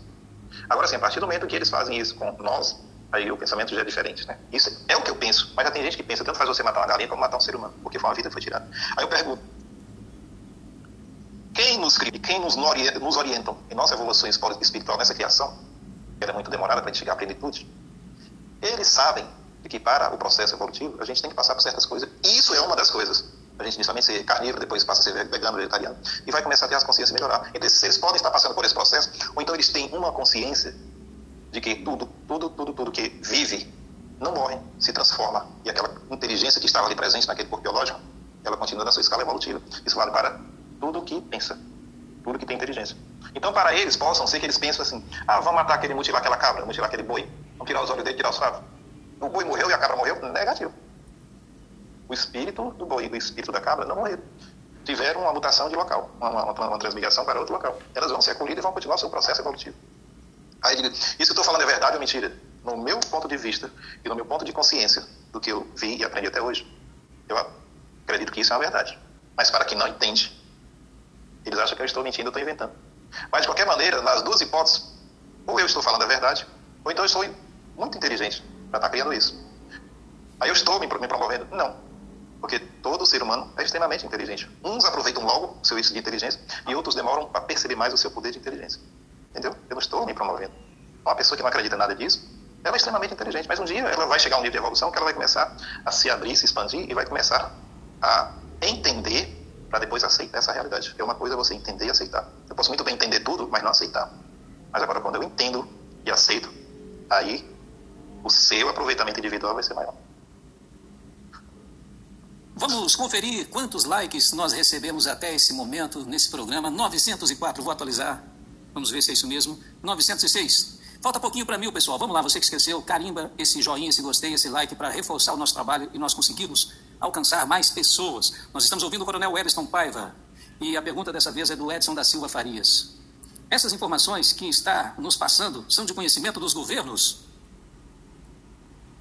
Ah, só um instante. Microfone. Sim, são de conhecimento dos governos. Os governos sabem disso. Em todos os governos de qualquer país, possa ser que ele seja o menos evoluído ou mais evoluído do planeta Terra, eles possuem sistema de informações. Mas, de acordo com o grau de entendimento da sua população, eles vão liberando aquelas informações. Né? Então, essas informações interessam, interessam para que eles se mantenham no governo, para que tenham estabilidade local, para, de acordo com os interesses que eles tenham, eles ou liberam ou então escondem informação. Olha, o, o, os governantes de todos os países da Terra eles têm um número muito grande de informações. Vou dar um exemplo aqui, vamos começar. O, um, um governo que ainda tem a maior informação do mundo, é, eu não sei se é primeiro não, viu? Ainda duvido. Vaticano. Vaticano é um país, é um Estado. Por quê? Quase em, toda, é, quase em todo país do mundo existe uma, uma igreja. E quando o país é católico, é quase todo município tem uma igreja. Então, onde tem uma igreja, significa que há coleta de informações. Agora, as informações que eles coletam Aí sim, aí tem os objetivos que eles vão fazer uso daquela informação. Então tem certas informações que se divulgam quando você coleta informação. Conte-me tudo e não me esconda nada. Flávio Vale, seu amigo, sempre com você. Começamos a partir de agora mais um programa ao vivo, são 9 horas e 13 minutos. Sejam todos bem-vindos. Hoje vamos conversar com o coronel Wellington Paiva. Ele vai falar sobre as diferentes linhagens alienígenas e as suas interações conosco. Qual o relacionamento dos humanos com os nossos queridos irmãos alienígenas? E eu gostaria que você nos ajudasse compartilhando esta live, deixa o like para reforçar o nosso programa. Quem puder nos ajudar tornando-se membro do canal, ainda faltam algumas pessoas para completar a nossa meta. Você terá o teu nome destacado em verde, tem o super chat, super sticker também que você pode nos ajudar turbinando o nosso programa, mantendo os nossos programas diários. Eu gostaria de saber como vai o seu segundo dia de primavera. Tá tudo bem com vocês? Espero que sim. Coronel Wellington Paiva, o senhor está onde agora? Estou na Terra da Luz, Fortaleza, Ceará. Tanto é que está iluminado, parece até um anjo. Isso, um pouquinho branco e avermelhado, corado devido ao sol, e vento fresco e praias de águas quentes. E um povo alegre e comunicativo. O senhor nasceu aí mesmo, nessa, nessa Sim, região? Eu, eu sou da região aqui, região de praia mesmo, bem próxima à Fortaleza. Nesse início de programa, gostaria que o coronel dissesse as atividades profissionais, quais foram os trabalhos que o senhor teve em sua vida até hoje, os empregos, conte-nos tudo, para que o pessoal que é novo, que está chegando agora, possa te conhecer um pouco melhor. Eu comecei minha vida como sargento do Exército, né? Na época eu fiz concurso e me especializei em armamento, explosivos e munições, material bélico. Em seguida, ingressei na Polícia Militar do Estado do Ceará e me dediquei à aviação, aviação de segurança pública, por durante 23 anos. E agora estou na reserva e cuidando só das minhas pesquisas e alguns projetos da área de infraestrutura aeroportuária. Mas o meu hobby mesmo é fazer pesquisa, nessa área de ufologia e espiritualidade, para a gente repassar as nossas experiências, né? aquelas pessoas que gostam do tema. E o tema de hoje é esse mesmo, Coronel Wellington Paiva a interação dos alienígenas conosco em suas diferentes linhagens. São muitos seres que nos visitam. Sim. É interessante que a ufologia é um, uma matéria bastante abrangente. Eu costumo dizer que muitas pessoas dizem que a ufologia não é ciência. Eu já defendo aquela hipótese de que toda a ciência é derivada da ufologia. Porque a ufologia está ligada com a origem extraterrestre dos seres que orbitam o planeta Terra. Então, se nós temos essa origem extra, nós temos muitas ligações com esses seres. E temos a ligação direta com o estudo da ufologia. E realmente existem milhares de raças neste universo. O universo é por demais grandioso, para não se dizer infinito. E cada sol tem em torno de seu planeta, e cada planeta existem raças, existem inteligências que habitam esses planetas em suas mais variadas formas. É, nós temos um, um, conceito limitado do que é inteligência. Né? Nós temos um conceito limitado do que são seres, seres pensantes. Por exemplo, as pessoas pensam que é só nós humanos que temos inteligência, porque falamos alguma língua, nós somamos, nós aprendemos, observando, concluímos algumas observações, nós pesquisamos. Enfim, mas o animal também tem inteligência. Um cachorro, um gato, um papagaio, um macaco, um golfinho. Eles têm um índice altíssimo de inteligência. A gente vai expandindo o conceito de inteligência, uma planta tem inteligência. Né? Aí quando eu digo assim, e um granito, um diamante, né? um mineral, um metal, também tem inteligência. As pessoas dizem, mas eles não se comunicam com a gente. Não, mas as moléculas, os átomos que compõem aquela estrutura sólida, se eles não tivessem afinidade entre si, uma inteligência, eles não formavam aquele metal, aquele granito, aquela pedra preciosa. Então, esse conceito que eu estou falando de inteligência é um conceito universal, é um conceito abrangente. Né? Então, baseado nesses conceitos de inteligência, é que a gente pressupõe né? que existem milhares de raças. E como aquelas pessoas que hoje estudam ufologia, aquelas pessoas que mantêm contato com esses seres de outros planetas, de outras dimensões, elas têm a certeza de que existem muitas raças que visitam o planeta Terra. Né? Foram catalogadas várias raças. E por que, que escolhemos esse tema? São as raças que nós conhecemos, as raças que nós não conhecemos, a interação entre elas e a interação entre nós, humanos, que habitamos o planeta Terra. O, a gente, quando começa a compreender quem são esses seres, como é a essência do universo, como é que funciona essa mecânica celeste e funciona a roda da vida, desde a sua criação e até a sua evolução plena, a gente tem que observar que tudo tem inteligência. A gente tem que observar que elas interagem entre si. Vou dar como exemplo, hoje o, planeta Terra nós temos vários países, nós temos várias pessoas com mais variados tipos de raças que a gente chama que é o amarelo, né? é o negro, que é o branco, e o índio, né? Essas pessoas antigamente elas não interagiam entre si. Mas só que hoje, devido aos meios de comunicações, a interação é muito grande. Aí você diz, o que está havendo para que há um entrosamento, uma culturação, uma troca de informações muito grande entre essas pessoas, são os meios tecnológicos empregados. O sistema de comunicação, né? WhatsApp, Facebook, aí você imagina o potencial desses meios de comunicações, o YouTube em si. Hoje você tem uma formação quase instantânea de, uma, de um acontecimento do outro lado do mundo. Agora, imagine vocês a tecnologia que tem, que esses seres possuem em relação a nós. Então, a gente deduz que se nós temos o que temos hoje, que esses seres têm coisas no futuro, há um milhão, dois milhões, três milhões de anos, em relação à comparação tecnológica, é uma dedução lógica e 100% correta de que há uma interação muito grande entre eles e também entre a gente. Desde que a interação entre a gente ela é, é ela é limitada com seu entendimento e com sua busca através deste tema ufológico e através do tema espiritualidade. Ufológico abrange tudo, como eu disse, e a espiritualidade abrange, abrange todas as, as religiões. Né? Aí a gente tem que ter muito cuidado com isso quando se fala em religião e ufologia, para as pessoas não ficarem confusas. Mas com o tempo e lá na frente essas pessoas vão entender que a religião ela é universal, que é a consciência, você deve ter a sua consciência do erro, que é que deve fazer o que não deve, e a partir daí você cria a sua própria religião, que é a sua própria consciência, e acabam as diferenças e os conflitos. Mas isso é, é normal, é comum em uma civilização que caminha para a sua evolução plena. Mas temos que entender também que o universo, devido ao seu tamanho e devido que a consciência ela é muito dinâmica e abrangente, a evolução nunca para. Existem escalas hierárquicas de evolução. Espíritos, inteligência menos evoluída, experiências em evolução média, experiências em evolução plena. Isso numa escala que a gente cria como referência o planeta Terra.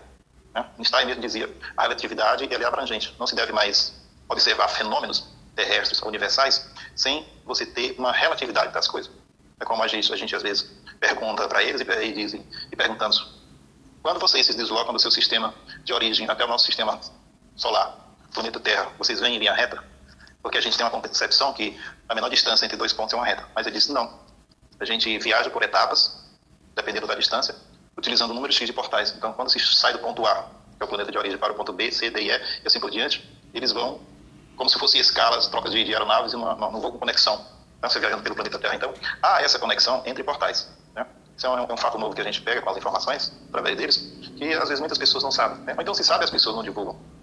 É um assunto muito, muito abrangente e dinâmico e mutável. Né? Abrangente, abrange o universo, é dinâmico, porque a gente busca, busca e a busca exige movimento, exige pensar e ação. Imutável também, porque todo processo de evolução de inteligência, a inteligência ela cria, ela cria tudo. Ela, ela, é muito dinâmica, ela vive de mutações e de evoluções. É. Digamos que eu tive um contato com, com um ser e elaborei um checklist. É sempre que eu digo para as pessoas, olha, quando não adianta você fazer uma viagem, tudo na vida tem que ser planejado. Então não adianta você fazer uma viagem de turismo se você não fazer um checklist para os pontos que você vai visitar. Né? E caso você faça amizade com alguma pessoa, as perguntas que você vai fazer para ela, para que haja uma interação entre si, uma troca de informação. Então as perguntas são básicas, mas dependendo da sua área de atuação, é recomendável que é recomendável que você busque faça perguntas na sua área específica, engenharia, medicina, né? aeronáutica e, e outras áreas, biologia. A gente recomenda isso, mas às vezes as pessoas quando mantêm contato com, com esses seres, pessoa fica assim eufórica, né? a pessoa fica assim com medo, a pessoa entra em pânico. Mas com o tempo, caso ela busque esse contato, ela vai ter mais tranquilidade, vai dominar mais as suas emoções para ter uma interação melhor. Né? Porque existe assim fatores para se fazer um bom contato. Em relação a eles, eles também dizem por que é que busca contato com a gente. Então, é, para quem busca contato, um, primeiro eu tenho que acreditar. Dois, eu querer fazer contato. Três, depois eu me movimentar. Né? Eu tenho que fazer isso, me mexer. Quatro, eu tenho que merecer. Eu tenho que merecer. E quinto, o pior deles, que é vencer o medo. Então são esses cinco fatores. Isso estou se querendo fazer contato. E agora em relação a eles. Quais são os critérios que eles buscam contato com os seres humanos? Um, é a inteligência da pessoa. É a inteligência. Por que, é que você, vocês fazem contato com a gente? Isso não é a inteligência da pessoa. A raça humana, digamos assim, nós temos 7, quase 8 bilhões de habitantes no planeta Terra. Então, cada indivíduo tem a sua, o seu grau de criação, o seu grau de inteligência. O seu espírito ele vibra numa frequência X. Por isso que gente chama indivíduo. No universo não tem ninguém igual a uma outra. Né? Então, a raça humana, ela, digamos assim, que ela vibra numa frequência. Mas só que dentro desse aspecto, há uma elasticidade que vai ter cada indivíduo. Por isso, quando nós temos uma afinidade com uma pessoa que está do nosso lado, gente vibra numa frequência no próximo. Mas só que a mente, essa frequência, que, que chama corpo espiritual, corpo mental, é aquele tudo que a gente pensa, tudo que a gente cria vem dentro do corpo mental, da nossa mente, ela é extremamente criativa. Aí você diz assim, uma raça que está aqui há dois milhões de anos estudando a raça humana, por que, é que ele se mantém ainda? Porque eles têm interesse em estudar essa dinamicidade da inteligência humana, do poder de criatividade. Então, o primeiro fator, pessoas inteligentes. Mas eles são extremamente inteligentes, são. Mas devido ao poder de criação da mente humana, nós podemos ter um fato novo, nós podemos criar algo na área de tecnologia, então na área de pensamento criativo, então na área de filosofia, que eles ainda não saibam. Então, nós, como seres humanos, vivendo aqui no planeta Terra, nós não devemos ter o complexo de inferioridade. Nós, entre ele, a nossa, esse complexo de inferioridade em relação a esses seres, nossos irmãos do espaço. E nós também não devemos ter o complexo de inferioridade em relação ao nosso irmão que vive atualmente no planeta Terra. Por exemplo, o nordestino não deve ter relação sobre isso, mas a gente sabe que tem. Existem essas brincadeiras, isso é normal, brincadeira. Existem os outros países também que têm preconceito com os brasileiros, mas vocês não devem ter esse complexo. Por quê? Porque vocês devem ter esse poder da consciência, devem entender que o poder da consciência, o poder da mente que nós temos. A partir do momento desse poder de criação, você tendo esta consciência, você se sente mais à vontade e vai se sentir-se como um habitante do planeta Terra, e não como um brasileiro, e não como um cearense, como um gaúcho, um paulista. Você vai se sentir morador do planeta Terra. Então, aquela expressão, o dono do mundo, ou seja, o planeta é meu. Então, qualquer parte do mundo que eu chegue, qualquer país, eu tenho que se sentir em casa. Entendeu? O planeta é meu. Essa aqui é uma nave que está vagando no sistema solar. Quando vocês veem essas imagens de uma nave que, que deixam o sistema solar né? Por exemplo, a Pioneer, algumas dessas naves já foram lançadas 10, 15, 20 anos atrás, quando elas fazem, que era filmagem, fotografia da Terra. O sistema solar é um pinguim azul tão pequeno. Aí você imagina, olha o tamanho do planeta Terra com 7, quase 8 bilhões de seres pensantes só da raça humana. Você imagine quantos seres pensantes, olha quantos seres pensantes inteligentes, além da raça humana, como gatos, cachorro, leões, zebra, pássaros, pedras, minerais, tudo isso tem inteligência. A gente tem que aprender a pensar com um conceito universal de inteligência, não só um conceito humano de inteligência. Tá? Então, eles, prioridade número um, esse tipo de pessoa inteligente. Olha, nós temos uma pessoa ali que é normal, né? um QI, um QI 120, 130. Agora, imagine o poder de criatividade de um cara que tem um QI 300, 350, 400, 500. Então, eles vão em cima deles. Porque para aprender como é que aquela inteligência cria, o poder de criatividade daquele ser.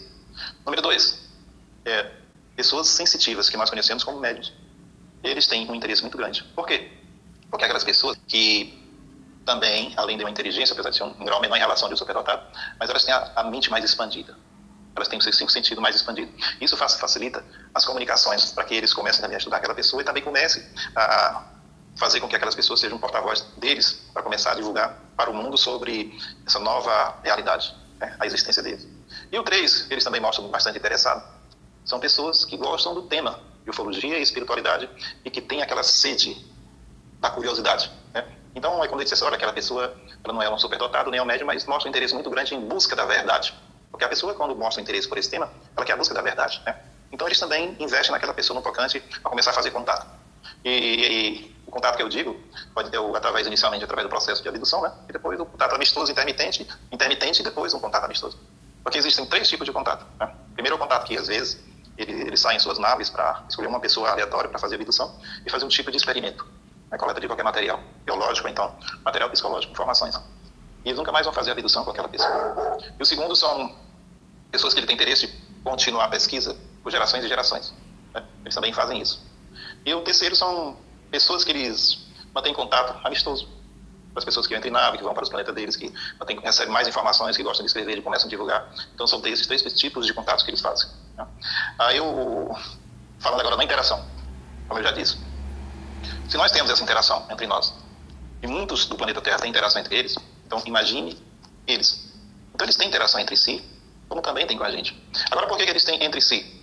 Porque, imagine, vamos assim, criar uma, uma situação, não é hipotética, é uma situação real nós temos prefeituras, nós temos governadores, nós temos presidentes de países, nós temos a ONU, a Associação dos Países, que defende os interesses comuns entre os seus Estados-membros.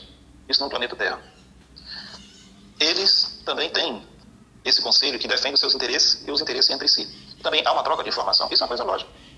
Isso é uma coisa lógica. O universo desse tão imenso, com milhões de raças espalhadas, com muitas delas com bons interesses entre a gente, que querem acompanhar a nossa evolução, e muitas delas que participaram para a nossa criação, a criação do, do do nosso corpo biológico e também acompanharam, acompanham de muito tempo a evolução do nosso corpo espiritual.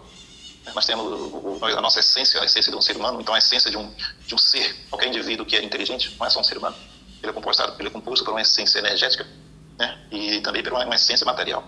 Porque toda matéria, ela é, na sua intimidade, movida por energia. Você pega um, um diamante, se você colocar um microscópio eletrônico, você vai ver como é, como é que são a armação das moléculas. Né? Se você vê uma, uma, uma planta. Então, tudo isso aí é inteligência entre si, como eu falei. Então, e isso é, é uma prova de que há interação entre tudo. Então, esses seres acompanham todas essas evoluções.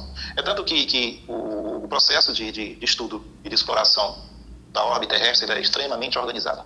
Nós, com tudo que nós temos, com tudo que nós passamos e vemos, por exemplo, guerras, mortes né, violentas, trânsito, drogas, tudo, tudo que, que assola o planeta Terra, é, há uma interação entre si e as pessoas também procuram conviver em harmonia. Então, vocês imaginem esses seres, também eles convivem em harmonia e às vezes há conflito de interesse. Mas eles evitam a guerra, eles não entram em guerra como nós. É, é raro, raro, raro. Por quê? Porque, em comum acordo, eles dividem o planeta Terra em áreas de acordo com o seu interesse. Então, digamos assim, o grupo A ele vai fazer estudo biológico né, da natureza do, do solo, prospecção de minerais. Então, eles dividem setores, ninguém vai no setor do outro. Então, outro vai estudar só a raça humana, outro vai estudar só a psique, o comportamento humano. Né? Então, eles dividem em setores e eles evitam entrar no setor do outro. E quando há uma, uma informação que há interesse de todos, eles trocam essa informação. Aí a gente analisa assim, mas existem seres que não são, bom não são bem vistos aos nossos olhos, ou seja, hostis, né? Existe. Mas só que quando eles vêm aqui, eles também são acompanhados. Então, quando esses que vêm aqui, eles fazem as suas coisas, seus interesses saem logo da terrestre, porque logo, logo vem uma equipe atrás deles. Você imagina que existe? Isso existe. Porque vocês veem hoje o, quantos satélites não existem em volta da Terra, feito por nós, com suas mais variadas missões, missões militares e científicas. Imagina a tecnologia que esses têm para monitorar os outros que entram. Eu vou, eu vou criar aqui uma situação hipotética. Digamos que, que ontem, então há dois dias atrás, eu me encontrei com um irmão do espaço e nós sentamos à mesa e, fomos trocar uma conversa, fomos dialogar. E no diálogo, é, vieram muitas informações. Poderia ser um igual esse? Não, não, ele era, era parecido com a gente mesmo. Ah, tá a, a, hipótese é igual a gente mesmo. Ah, sim. Olha, olha o nome dele. O nome dele eu achei até interessante. Ah. Toré o nome. Humanoide, né? 1,80m e azulado. Minha altura. O nome do, é, e o nome do, o nome do sistema dele, Tauro. Não é Alfa Centauro, então Ar Arcturo. Sistema Tauro. O tempo de viagem para cá, 12 anos luz. O sistema estelar dele é composto por uma estrela menor do que o nosso Sol. É um pouco mais frio. Frio que eu digo assim, com a, a temperatura, a temperatura de reação do seu núcleo mais baixa do que o nosso. Composto por três planetas no seu sistema. E os três planetas habitados.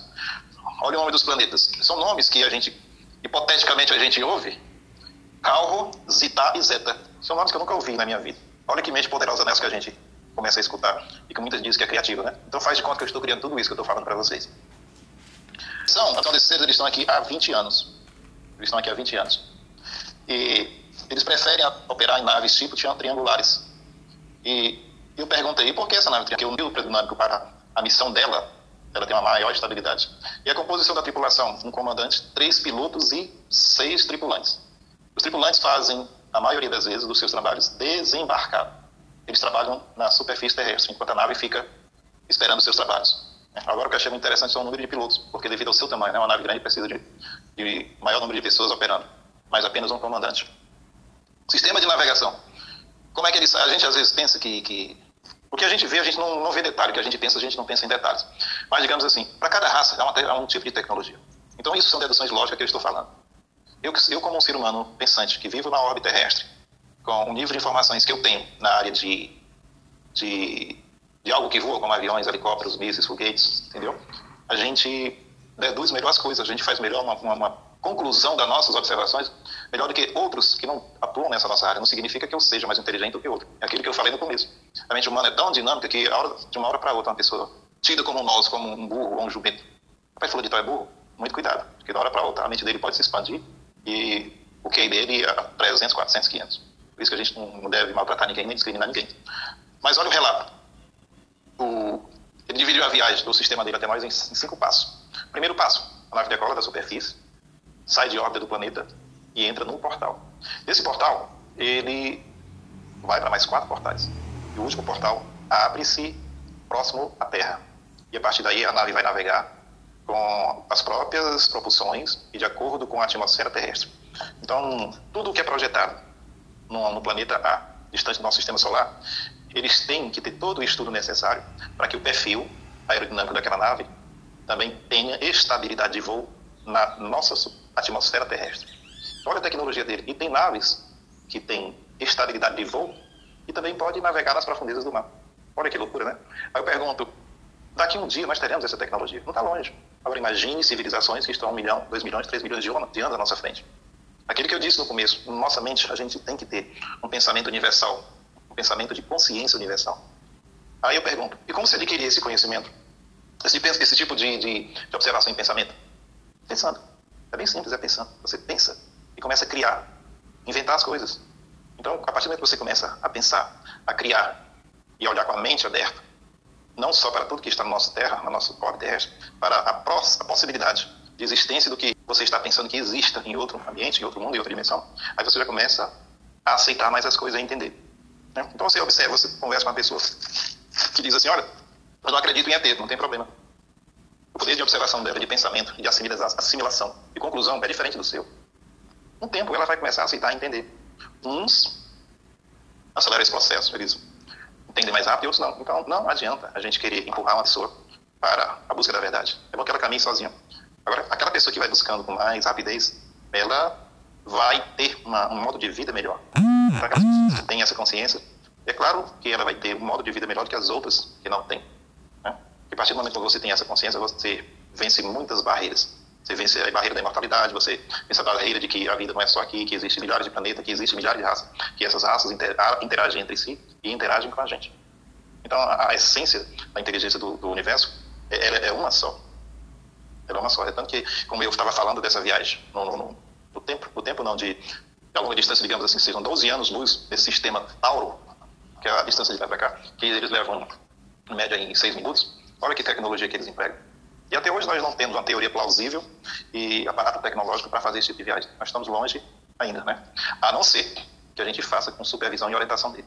Agora, olha que coisa interessante. Eles dizem que estão sujeitos a erros também, e que uma viagem dessa também corre risco. E a maneira mais segura é a pessoa viajar sozinha. Olha como a gente já está começando a, a aprofundar mais a essência do poder da mente. E viajar sozinho como? Em espírito pessoa quando que começa a fazer projeção astral de isolamento, a gente isso chama uma viagem sozinha, uma viagem individual, um pacote pulso único. Então, quando você quer fazer uma viagem a longa distância, viagem de estudo com a equipe de cientistas, com tudo programado, você vai dentro de uma nave com todo o aparato tecnológico. Mas você quer fazer apenas um estudo psicológico a longa distância para conversar com alguém, você apenas vai com o corpo espiritual, com o corpo mental. E os dois processos se utilizam através de portais. Tanto numa nave, que você viaja através de, de portais sucessivos, como através da viagem mental. Mas só que a viagem mental ela é mais segura, mais rápida e de, menos dispendiosa, né? Diferente dessa viagem você com um grupo de cientistas a bordo de uma nave. Aí, outra coisa bastante interessante é o formato da nave e a composição das, das tripulantes. E portais. O, os portais são eles existem por si só, a sua própria natureza, como existe um buraco negro, como existe um planeta, um asteroide, um cometa, um sol. Então, os portais eles existem em locais pré-determinados, né, em muitas partes do universo e propriamente também dentro dos planetas. Mas também portais podem ser criados por certas raças, por certas raças detentoras de tecnologia muito avançada. Né? É, é por isso que às vezes as pessoas dizem assim, olha, eu peguei a informação de que no canto X tem três portais. Aí, por quê? Às vezes ela nem sabe que recebe a informação de um, alguma outra entidade, mas ela não sabe por quê, porque não teve a ideia de perguntar. Às vezes os portais são criados, pequenos portais, ou então os portais já são pré-existentes. E os dois processos de viagem dentro dos portais é como você se entrasse num túnel e você vê os fluxos de, de, de partículas de energia passando em sua volta. E é interessante, aí você pergunta assim, se vai viajar, viajar uma pessoa, vai um tamanho X. E se vai viajar uma nave gigantesca, o portal é o mesmo. Porque os portais, a gente quando... A nossa escala a, a, nossa escala métrica, a gente pensa assim, não, é um metro, é um decímetro, é um milímetro, é um centímetro, é um quilômetro. Por quê? Porque são escalas convencionadas para se usarem no planeta Terra. Porque fomos nós que criamos. O referencial somos nós, porque nós que criamos essas escalas. Mas as escalas no universo, elas são astronômicas. A gente não tem ideia como, como essas escalas são astronômicas. Então, os portais pré-existentes no, no universo eles são grandiosos. Então, viajam naves de qualquer tamanho, viajam grupo de seres individualmente de qualquer tamanho. Então, isso não é a preocupação como se fosse uma rodovia, uma estrada que tem a largura de 12, 18, 20 metros, como também aerovias. No espaço, o espaço do, do, do terrestre, é, quando você vai fazer uma viagem de, de, avião, a gente divide o espaço aéreo em aerovias. Nós temos aerovias inferiores e aerovias superiores. E temos rotas de tráfego aéreo, cartas diárias, essas coisas. Isso é para questão de segurança. Então, no universo também existe os portais que esses seres utilizam como se fossem aeronaves. Né? Então, são uma coisa assim que aos poucos a gente vai, a gente vai entender. Aí alguma pergunta, mas aí eu quero fazer uma viagem e, e o portal está ali e eu vou em direção a ele, viagem, disse, não. Os portais eles são imperceptíveis. As naves possuem sensores de portais, elas são construídas e projetadas para bordo terem sensores de portais. Então ali tudo é calculado e tudo é projetado para que saiba o ponto exato, a coordenada exata de onde está aquele portal. Isso no universo e também em órbita terrestre. Mas o, o, o que é interessante é que, no aspecto de consciência, quando se, quiser, quando se quer viajar individualmente, a um ponto para outro, a consciência é assistida por outra mais elevada para que ela acerte o caminho dos portais. Isso aí depois a gente pode ver em outra live como o que é que eu estou falando isso. Toda inteligência, todo espírito que viaja a longa distância, utilizando o meio de portal, por exemplo, se você se concentra, quer fazer uma projeção astral e, e quer ir à, Lua, quer ir a Júpiter, Saturno, quer ir a outro sistema solar, é através de portais. Então, existem outros seres encarregado dessa evolução estar acompanhando que ele vai lhe levar para aquele portal. E às vezes você nem sabe disso. É tanto que às vezes pessoas que quando estão projetadas em corpo astrais em outras dimensões, elas sempre têm a sensação de que, de que há alguém perto dela. É como uma pessoa sensitiva, um médio sensitivo, ele, quando a gente está, conversando com ele diz, olha, eu estou sentindo que tem uma pessoa do meu lado. Quando eu vou dormir sempre tem uma pessoa me acompanhando, sempre tem uma pessoa me, me observando. Então, geralmente ali pode ser o seu mentor, o seu coordenador, o seu guia. Eu parei navegação através dos sensores de portais, que são sensores a bordo de naves que identificam as posições corretas dos portais. Né? Então, aí ah, vocês podem até perguntar, mas como é que você sabe disso? Então, lembre-se que no começo eu digo assim, digamos que eu estava antes de ontem conversando com o ET e peguei essa informação. Isso é uma situação hipotética. Entendeu? Para aguçar o pensamento de vocês de criatividade, o senso de observação e conclusão das coisas. Então, digamos que isso é uma situação hipotética. Então, digamos que era uma conversa com um deles. Né? Digamos que é uma hipótese, então é uma conversa real, vamos levar por dois lados. Porque tudo no universo é a dualidade, e dentro da dualidade tem a flexibilização. É o preto, o branco, o certo, o errado, o positivo, o né? preto, o branco, o escuro, o claro. Então, há essa dualidade. Então, vamos participar, participar desse, fazer esses dois pressupostos. Que era uma conversa com eles, ou então invenção minha. Então, vamos lá. É, raças que esse, que esse ser interage. Olha que nome interessante. O sistema RIM, eu nunca ouvi essa palavra na vida. O sistema RI existe um tipo de, de, Eles não dizem raça, eles dizem seres. Né?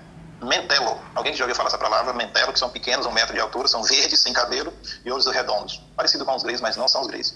Existe também o sistema Chita, o Caeta, que existe os tipos de raças que são um bolar, que são parecidos com gorilas, gorilas. E essa raça já é conhecida nossa, que já viu casos de contato, de perseguições, abduções, com seres com 2 metros de altura, 3 metros, muito peludos. Então esses seres também são inteligentes e dotados de tecnologia que se deslocam de um sistema para o nosso. E agora o que eu achei interessante foi o nome Ugolar, que é o nome do planeta pertencente ao sistema Cantu. Cantu, que existe seis planetas habitados. Né? Aí outra coisa, que é interessante. Eu já falei isso em outras ocasiões. Por que, que existe uma variação de raças e biotipo? Então, cada, cada raça No nosso planeta já é assim, por exemplo, a raça mais, o, a cor da pele mais escura são pessoas que vivem em clima quente. E as peles mais claras e olhos claros são pessoas que vivem em planeta mais, no, no local do planeta mais gelados, que são os nórdicos aqui, né? O pessoal ali da Groenlândia, o pessoal da Europa, e as pessoas que habitam o continente africano têm as peles mais escuras. Então isso aí é devido ao ecossistema. Sol, temperatura, umidade, alimentação. Então são vários fatores que influenciam no biotipo da, de, uma, de um ser. E esse fator é universal. Então vamos raciocinar o planeta Terra. Nós temos uma distância x, a 8 minutos com a velocidade da luz, só pelo o Sol fica, e o planeta é bombardeado por um, uma quantidade x de ondas de campos eletromagnéticos de luz. Né? E a partir daí nós temos a nossa pressão, nós temos a nossa temperatura, nós temos o ecossistema em si, com a gravidade e o tipo de alimentação. Mas o nosso planeta, na escala universal, é muito pequeno, mas na escala local, ele é grande. E nós temos a diversidade de temperatura, né? e sistema biológico, alimentação, luminosidade. É por isso que nós temos também essa diferença no nosso planeta Terra. Agora, imagine na escala universal. Que o planeta Terra, a nossa escala é metro, a distância. E o planeta universal? No, e no planeta universal, não, na escala universal. Que são escalas astronômicas. Então, existe uma variedade muito grande de raças.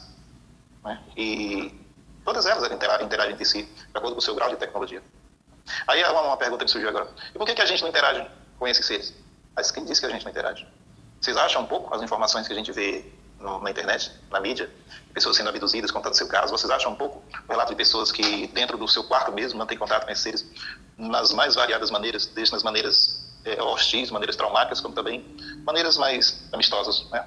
E tantas imagens, tantas fotos, tantos casos, né? Os casos que o Força liberou de caças fazendo perseguição de cientistas que falam relatos que a interação entre eles e algum, alguns governos aqui do planeta Terra. Eu pergunto, vocês acham que isso é invenção, é mentira?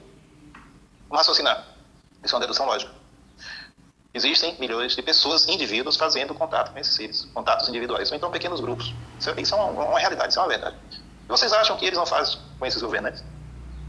Se fazem com um, ou então um grupo de 5, 6, 7, é 100% certeza que eles fazem com um grupo muito grande de autoridades e governantes do país, desses países do planeta Terra. É, é uma dedução lógica. Né? É uma dedução lógica. E que aos poucos os governos vão liberando. Porque o, a população mundial em si não está pronta para isso vamos arredondar para 8, 7 bilhões e pouco. E, eu nunca fiz esse estudo, mas é um percentual altíssimo, altíssimo, altíssimo, de pessoas que não acreditam nesse fenômeno. Percentual altíssimo de pessoas que não acreditam em vida após a morte.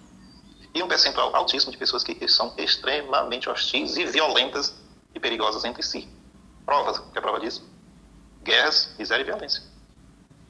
Entendeu? Então, enquanto os espíritos que estiverem em fase de evolução, habitando o planeta Terra, nesses processos reencarnatórios, não se pode ter um contato em massa com esses seres extremamente evoluídos de outros sistemas, então seres espirituais extremamente evoluídos encarregados da nossa evolução. Isso é uma dedução lógica, isso é um fato, um fato real. Então vamos lá. É, a atmosfera desse dia, uma coisa que eu achei interessante. Eles não comem animais, né? E comem ervas, comem plantas, esse sistema de Toré. E eu perguntei, assim, me dê o nome de três animais, que vivem no ar. Olha o nome. Grau. Grau. Seres que os animais, um exemplo de seres que voam. Grau. Eles que nome interessante. Nome, que nome interessante. Sempre fazendo analogia. Né? Grau. Outro, grau. E que vive na terra. Hum. Cauro. Cauro. E que vive no mar. Tixi. Ele sempre faz analogia, mas só que ele diz assim, pelo ambiente em que vive. E os animais não são iguais aos nossos? Não. Olha, olha que coisa interessante. Às vezes a gente pensa que tem um elefante aqui e tem um elefante em outro sistema mais distante. Possa ser que tenha, mas nesse sistema abordado, ele diz que os animais são extremamente diferentes do nosso. Eu achei legal essa, essa, essa analogia, né? A gente às vezes, ah, mas não pode, é invenção. Olha o que eu estou dizendo. Dois fatos possíveis. Isso que eu estou falando pode ser uma invenção minha ou pode ser uma verdade. Agora, pelos, pelos dois aspectos, né, a gente vê que a mente humana é muito criativa. Pode perguntar. Sim. Eu gostaria de agradecer o João Barbosa Lima, que ajudou a nossa live aqui com o Superchat. Gaitinha encantada para agradecê-lo. Valeu, João, pelo teu apoio. Continue, por favor. Grande abraço, João. Felicidades para você. Então vamos nós. É, a temperatura média do, do, do, sistema dele, do planeta, ele é em torno de 15 graus. Uma variação pequena. Né? Eles acham o nosso planeta muito quente e também extremamente frio. Olha como é o nosso planeta nos polos, são extremamente frio, e no, no, nos trópicos, né, no próximo equador, extremamente quente. Então lá a variação é muito pouca. A variação não chega a ser 10 graus e a temperatura média é de 15 graus. E outra coisa, o, a predominância aqui é de água no planeta Terra. É, são 3 quartos de água no planeta Terra. E lá é só um terço, um terço que é água. Então, é 30%, né? 30%, 25% de água o, o planeta Terra que existe. É isso aí que eu tenho que passar para vocês. Deixa eu ver se tem mais alguma novidade aqui. Em termos de nomenclatura que a gente acha interessante, né? a nomenclatura. É, vamos ficar abertos às perguntas, que o tema é bastante abrangente, uma, uma pergunta sempre puxa outro tema, né? e uma resposta também puxa outra. E a gente vai buscando as respostas em algum lugar. Nossas moderadoras, grato pelo apoio de vocês, pela ajuda. E a Lívia Fran captou as perguntas do nosso chat. A primeira da Gilza Maria. Gostaria de saber do princípio deles. E aí? Como surgiram o princípio dos seres extraterrestres? A pergunta é extremamente profunda em filosofia. É. O princípio da inteligência é universal. O, o, digamos assim, é, é, porque a gente tem que passar, pensar de uma maneira como responder para que as pessoas entendam. Né? Então vamos dizer assim, o, o, é bom que essa aí, essa pergunta está ligada à inteligência, né? O, o princípio do, da, da, criação é o seguinte: digamos que um, um certo ponto do universo é, existia um, um fluxo, um fluxo não, uma massa muito grande de energia. E a partir daí houve uma expansão instantânea, que ela começou a se expandir no universo. E à medida que ela ia se expandindo, havia a fusão, fusão e fisão. Então, por exemplo, a fusão de um átomo de hidrogênio resulta o hélio. E assim por diante vão originando os átomos e a matéria universal. Mas só que associado à matéria sempre há uma inteligência. Aquele que eu falei no começo. Então, digamos assim, o princípio criou-se a matéria e as inteligências. Quando eu falo inteligência, é tudo. Entendeu? E um grupo X de inteligência começou a se organizar de tal maneira que começou a criar aquela inteligência que deu origem à matriz da inteligência humana. Mas isso é uma escala de evolução, isso é coisa para bilhões de anos, isso é muito demorado. Então, digamos assim, há sempre uma escala hierárquica de grau de criação e evolução de inteligência. Então, quando se vai fazer um estudo, quando se engloba uma escala muito grande, que é a escala cósmica, a gente tem que criar um referencial de ponto inicial. É, digamos assim, que o universo tem, existe, o ponto inicial vai ser assim, eu vou dar para ficar melhor entendimento. Existe em muitas partes do universo, então em alguma parte, numa parte do universo, um grupo de raças de seres extremamente evoluídos. E esses seres, eles detêm o poder de reprodução através da matriz energética e espiritual. Então, a partir deles, eles começam a criar outros seres para vagarem no universo e passarem pelo processo de assimilação de conhecimento né, e de evolução espiritual. Aí o que acontece? Quando aquele grupo de seres criado por essa matriz começa a vagar pelo universo afora, eles vão começando a passar por experiência, vão passando por experiências, criando, vivenciando. E todas as informações que esses grupos foram criados, vagando pelo universo, a matriz central que criou, ela recolhe todas aquelas informações para si e guarda para incorporar em outros seres que a partir daí vão também, que ele vai criando e vai soltando. Então isso aí é uma forma de assimilação de experiência, armazenamento de dados para serem redistribuídos por outros seres que vão sendo criados. E assim é o processo da vida que a gente chama de ciclos reencarnatórios. Aí tem a pergunta, mas quem criou tudo foi... As pessoas chamam Deus, né? Então vamos, vamos dizer assim, uma fonte criadora. Então, existe um Deus, uma fonte criadora, que criou tudo que tem no universo. E a partir daí, essas fontes, essa fonte criadora foi começando a se dividir e dando origem aos processos de inteligências. Quando se fala inteligências, a gente fala de tudo, de tudo. E a partir daí deu-se a origem também da inteligência, que nós temos esse biotipo de forma humanoide e de preferência dos, de forma humanoide que habita o planeta Terra. Como eu já falei, nós temos essa forma porque nós vivemos no planeta Terra. Aí as pessoas dizem, mas tem, pode ter vida em, em Vênus? Pode. Pode ter vida em Saturno? Pode. Pode ter vida em Lua? Pode. Pode ter vida em, em Marte? Pode. É porque as pessoas só têm o hábito de aceitar e acreditar. Até porque a gente não, não prova cientificamente que só existe vida através desse nosso biotipo. Mas quando você começa a pensar que existe uma fonte energética que comanda tudo isso, e essa fonte energética veio de um canto, está se utilizando deste corpo para poder se manifestar no planeta Terra, né, elas vão começar a entender que qualquer planeta do universo pode existir formas de vida vivendo inteligentemente. Né? É para isso que a gente tem que aprender a voltar para o nosso interior para começar a sentir tudo que está em volta. Vou dar um exemplo. Tem pessoas que falam com planta, está ficando louca? Não, porque ela se sente bem falando. Se ela se sente bem, ela não está errada, é porque no inconsciente dela ela sabe que uma planta tem vida. E tem planta que produz mais frutos quando você bota uma música clássica. É? Tem vacas que produzem mais leite quando você bota uma música relaxante. Eu vi uma pessoa ficar extremamente irritada, botar um rock assim, muito violento, porta dela um som muito alto. Por quê? Porque são vibrações muito conflitantes com a nossa vibração do nosso corpo no todo. É por isso que, que, que é, a gente vibra numa frequência, a gente tem que estar em ambientes que tem aquela próxima daquela frequência.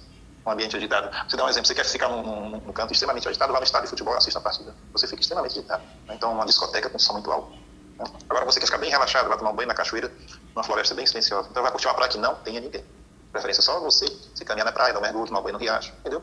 Saltar um, fazer um voo de paraquedas, pegar um aviãozinho fazer um voo só, contemplando a natureza. Então, tem certas coisas que acalmam o espírito, tem certas coisas que conflitam o espírito devido à ressonância. Nós já estamos entrando em outro tema, que é a ressonância magnética, que engloba todos os planetas existentes no universo, que a partir daquela ressonância, os espíritos têm um comportamento.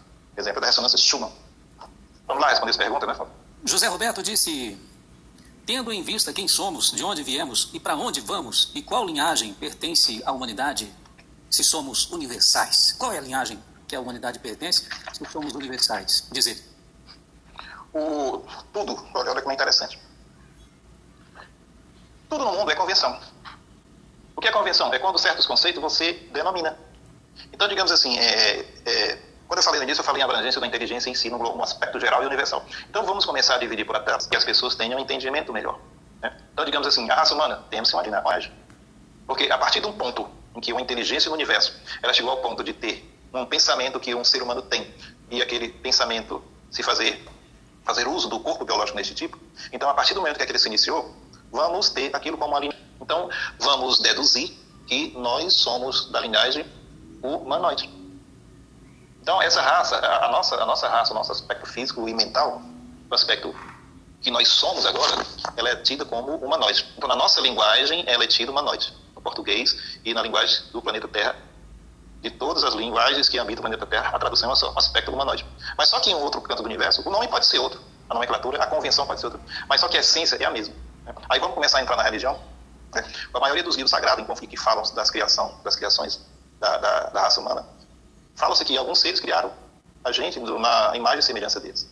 Né? Ou seja, no, no processo de evolução da raça humana, que habitam várias partes do universo, há sempre outras raças de níveis superiores que são encarregadas pelo aperfeiçoamento biológico e espiritual daquela raça dita como humanoide. Então, para cada grupo de inteligência, há um grupo de seres que cuida. Exemplo, macacos, né? é, répteis, peixes, aves. Então, há grupos de seres que cuidam também do aspecto de evolução daqueles seres. Então, isso aí é uma coisa lógica. Não existem pessoas é, veterinárias que cuidam de animais, não existe médico que cuida de pessoas, não existe biólogos que cuidam da, da fauna marinha. E vocês pensam que isso é só no planeta Terra?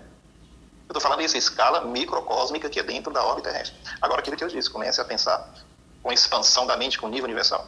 Imagine o grau de inteligência que tem um veterinário que cuida de estudo dos animais de um setor de uma galáxia X. Isso é invenção minha? Não. Isso é pensamento dedutivo lógico. Olha as palavras. Pensamento dedutivo lógico. Por quê? Porque a minha essência é universal.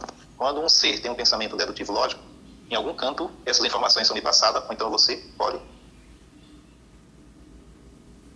Rodrigo Benevides, é possível um contato amistoso, abdução do bem? E como fazer? O contato amistoso não é uma abdução. É, então, essas duas palavras são bem distintas. A abdução é traumática, né? O processo abdutivo é feito quando a pessoa não está pronta para entender aquele modo de operação deles. Então, a abdução geralmente é traumática porque isso quando eles querem deixar algum resquício de lembrança. Às vezes a pessoa no processo de abdução, eles olha, eu estava trafegando numa rodovia e de repente eu vi uma nave passando e outra nave estava voando ao meu lado. Ali ele já tinha me abduzido, já tinha deixado ali há muito tempo. A maioria dos casos são assim. Então, o processo de abdução, ele é traumático, deixa poucas lembranças e eles não dão informação do que eles querem com você. Agora, o amistoso é diferente. O amistoso é quando eles têm interesse, faz ali um processo de abdução, faz aquela pessoa, vamos, ela tem interesse com a gente, vamos começar a trabalhar aquela pessoa para que os contatos sejam mais amistosos e vamos fazer com que ela seja um aliado nosso e passe a trabalhar para a gente. A pessoa vai ganhar dinheiro? Não. Vai ganhar só experiência de vida e melhoria de vida. Porque quando você vive em conflito mental consigo mesmo e sobre o aspecto principalmente de onde eu vim, que é o que estou fazendo aqui para onde eu vou, isso é, é, é, traumático. Agora, quando você começa a entender tudo isso que eu estou falando, aí você, ah, eu sou criado, sou um ser universal, eu estou aqui por uma passagem. E quando eu sair daqui, tem um cantinho para que eu vá, onde eu vou. Então, existe um grupo de seres que estão me acompanhando. Aí você já vive melhor. Né? Isso não significa que, que também você não vai ter medo do processo de passagem, que a gente chama, que as pessoas chamam de morte. Né? Isso, isso é relativo. Pode um assunto puxar outro. Você vai dizer assim, qual a morte mais traumática? É morrer afogado, morrer queimado ou sendo fuzilado. Entendeu? Então isso é relativo. E qual é a melhor morte? Então tudo isso existe, há relatividade. Né? Ou seja, é outro debate. Mas que a vida é assim mesmo. Né? A gente tem que ter a mente expandida e começar a aceitar para poder expandir. E cuidado para não confundir duas palavras. Abdução com contato amistoso. Márcio Silva nos ajudou, valeu Márcio. E ele disse, coronel, os ETs têm algum compromisso de intervir para evitar a extinção da espécie humana? Ou compromisso, se existir, seja para com o planeta? O, Parece que estava abrangendo tudo, mas a pergunta dele está boa. O, toda orbe, quando a gente fala orbe, a palavra orbe é que existem seres que atuam nas dimensões dessa que a gente vê, e existem seres que atuam nos mundos paralelos da nossa dimensão, ou seja, no mundo espiritual e no mundo terrestre, 3D, com a quarta dimensão que a gente chama tempo. Então, esse nosso planeta, essa população toda que está aqui, e todos esses seres interagindo com a gente, eles não estão aqui de graça. Nós não estamos aqui sem função. Então, o sistema, o sistema ecológico da órbita terrestre, ele é extremamente precioso. Por quê? Porque ele reúne uma condição devido à posição que ele se encontra do Sol e devido à variação de temperatura de, que seja assim de 100 graus. Essa variação tem uma flexibilidade que permite um número muito grande de seres inteligentes, não é só a raça humana, viver no nosso ecossistema. Né? Aí o que, é que significa isso? É tanto que vocês veem que ele é único no nosso sistema solar, não tem outro planeta igual. E nós abrangemos trilhões de seres vivos nesta obra. Quando eu falo que é tudo, é tudo.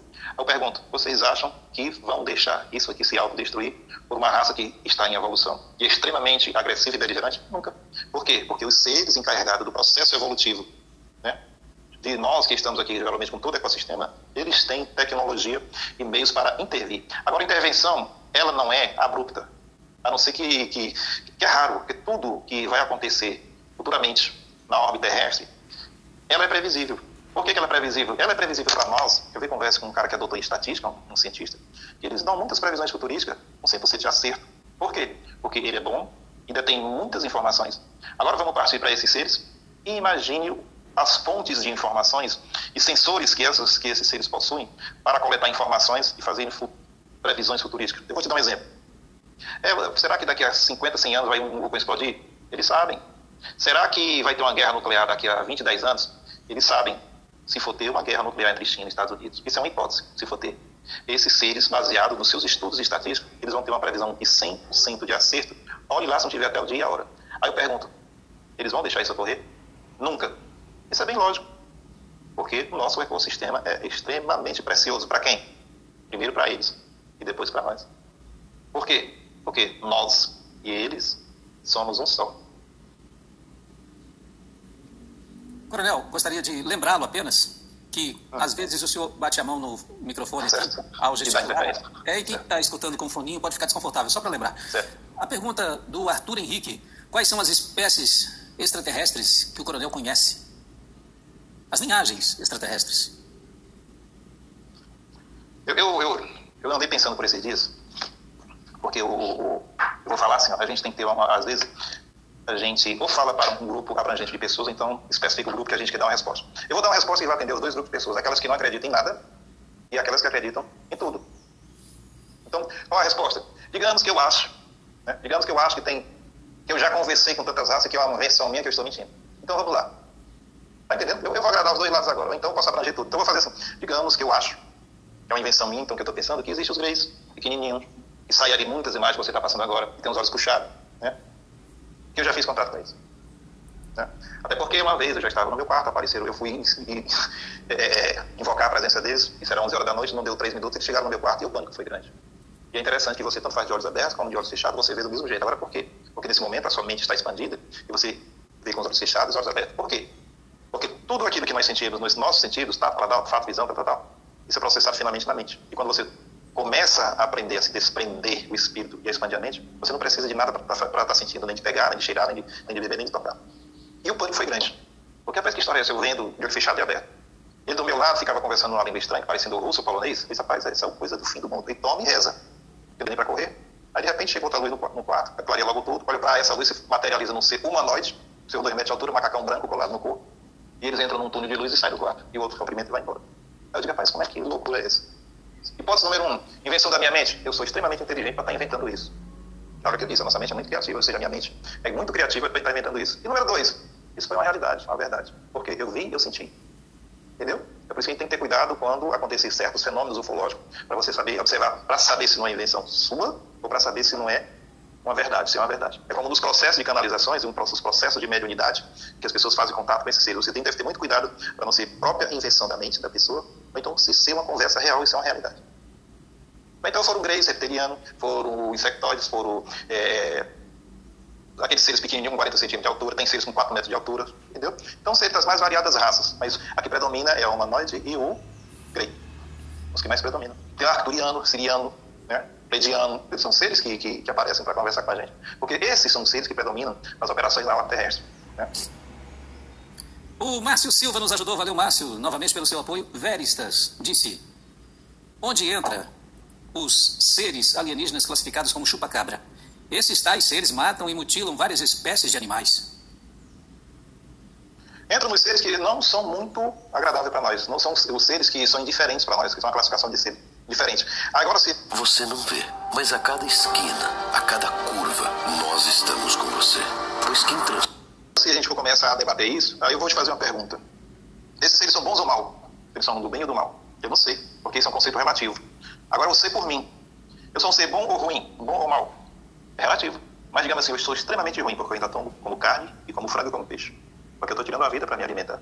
Entendeu? Agora, eu sou um santo, sou extremamente bom, porque eu não tenho coragem de matar uma pessoa aleatoriamente de graça. Tenho coragem de estar roubando a pessoa.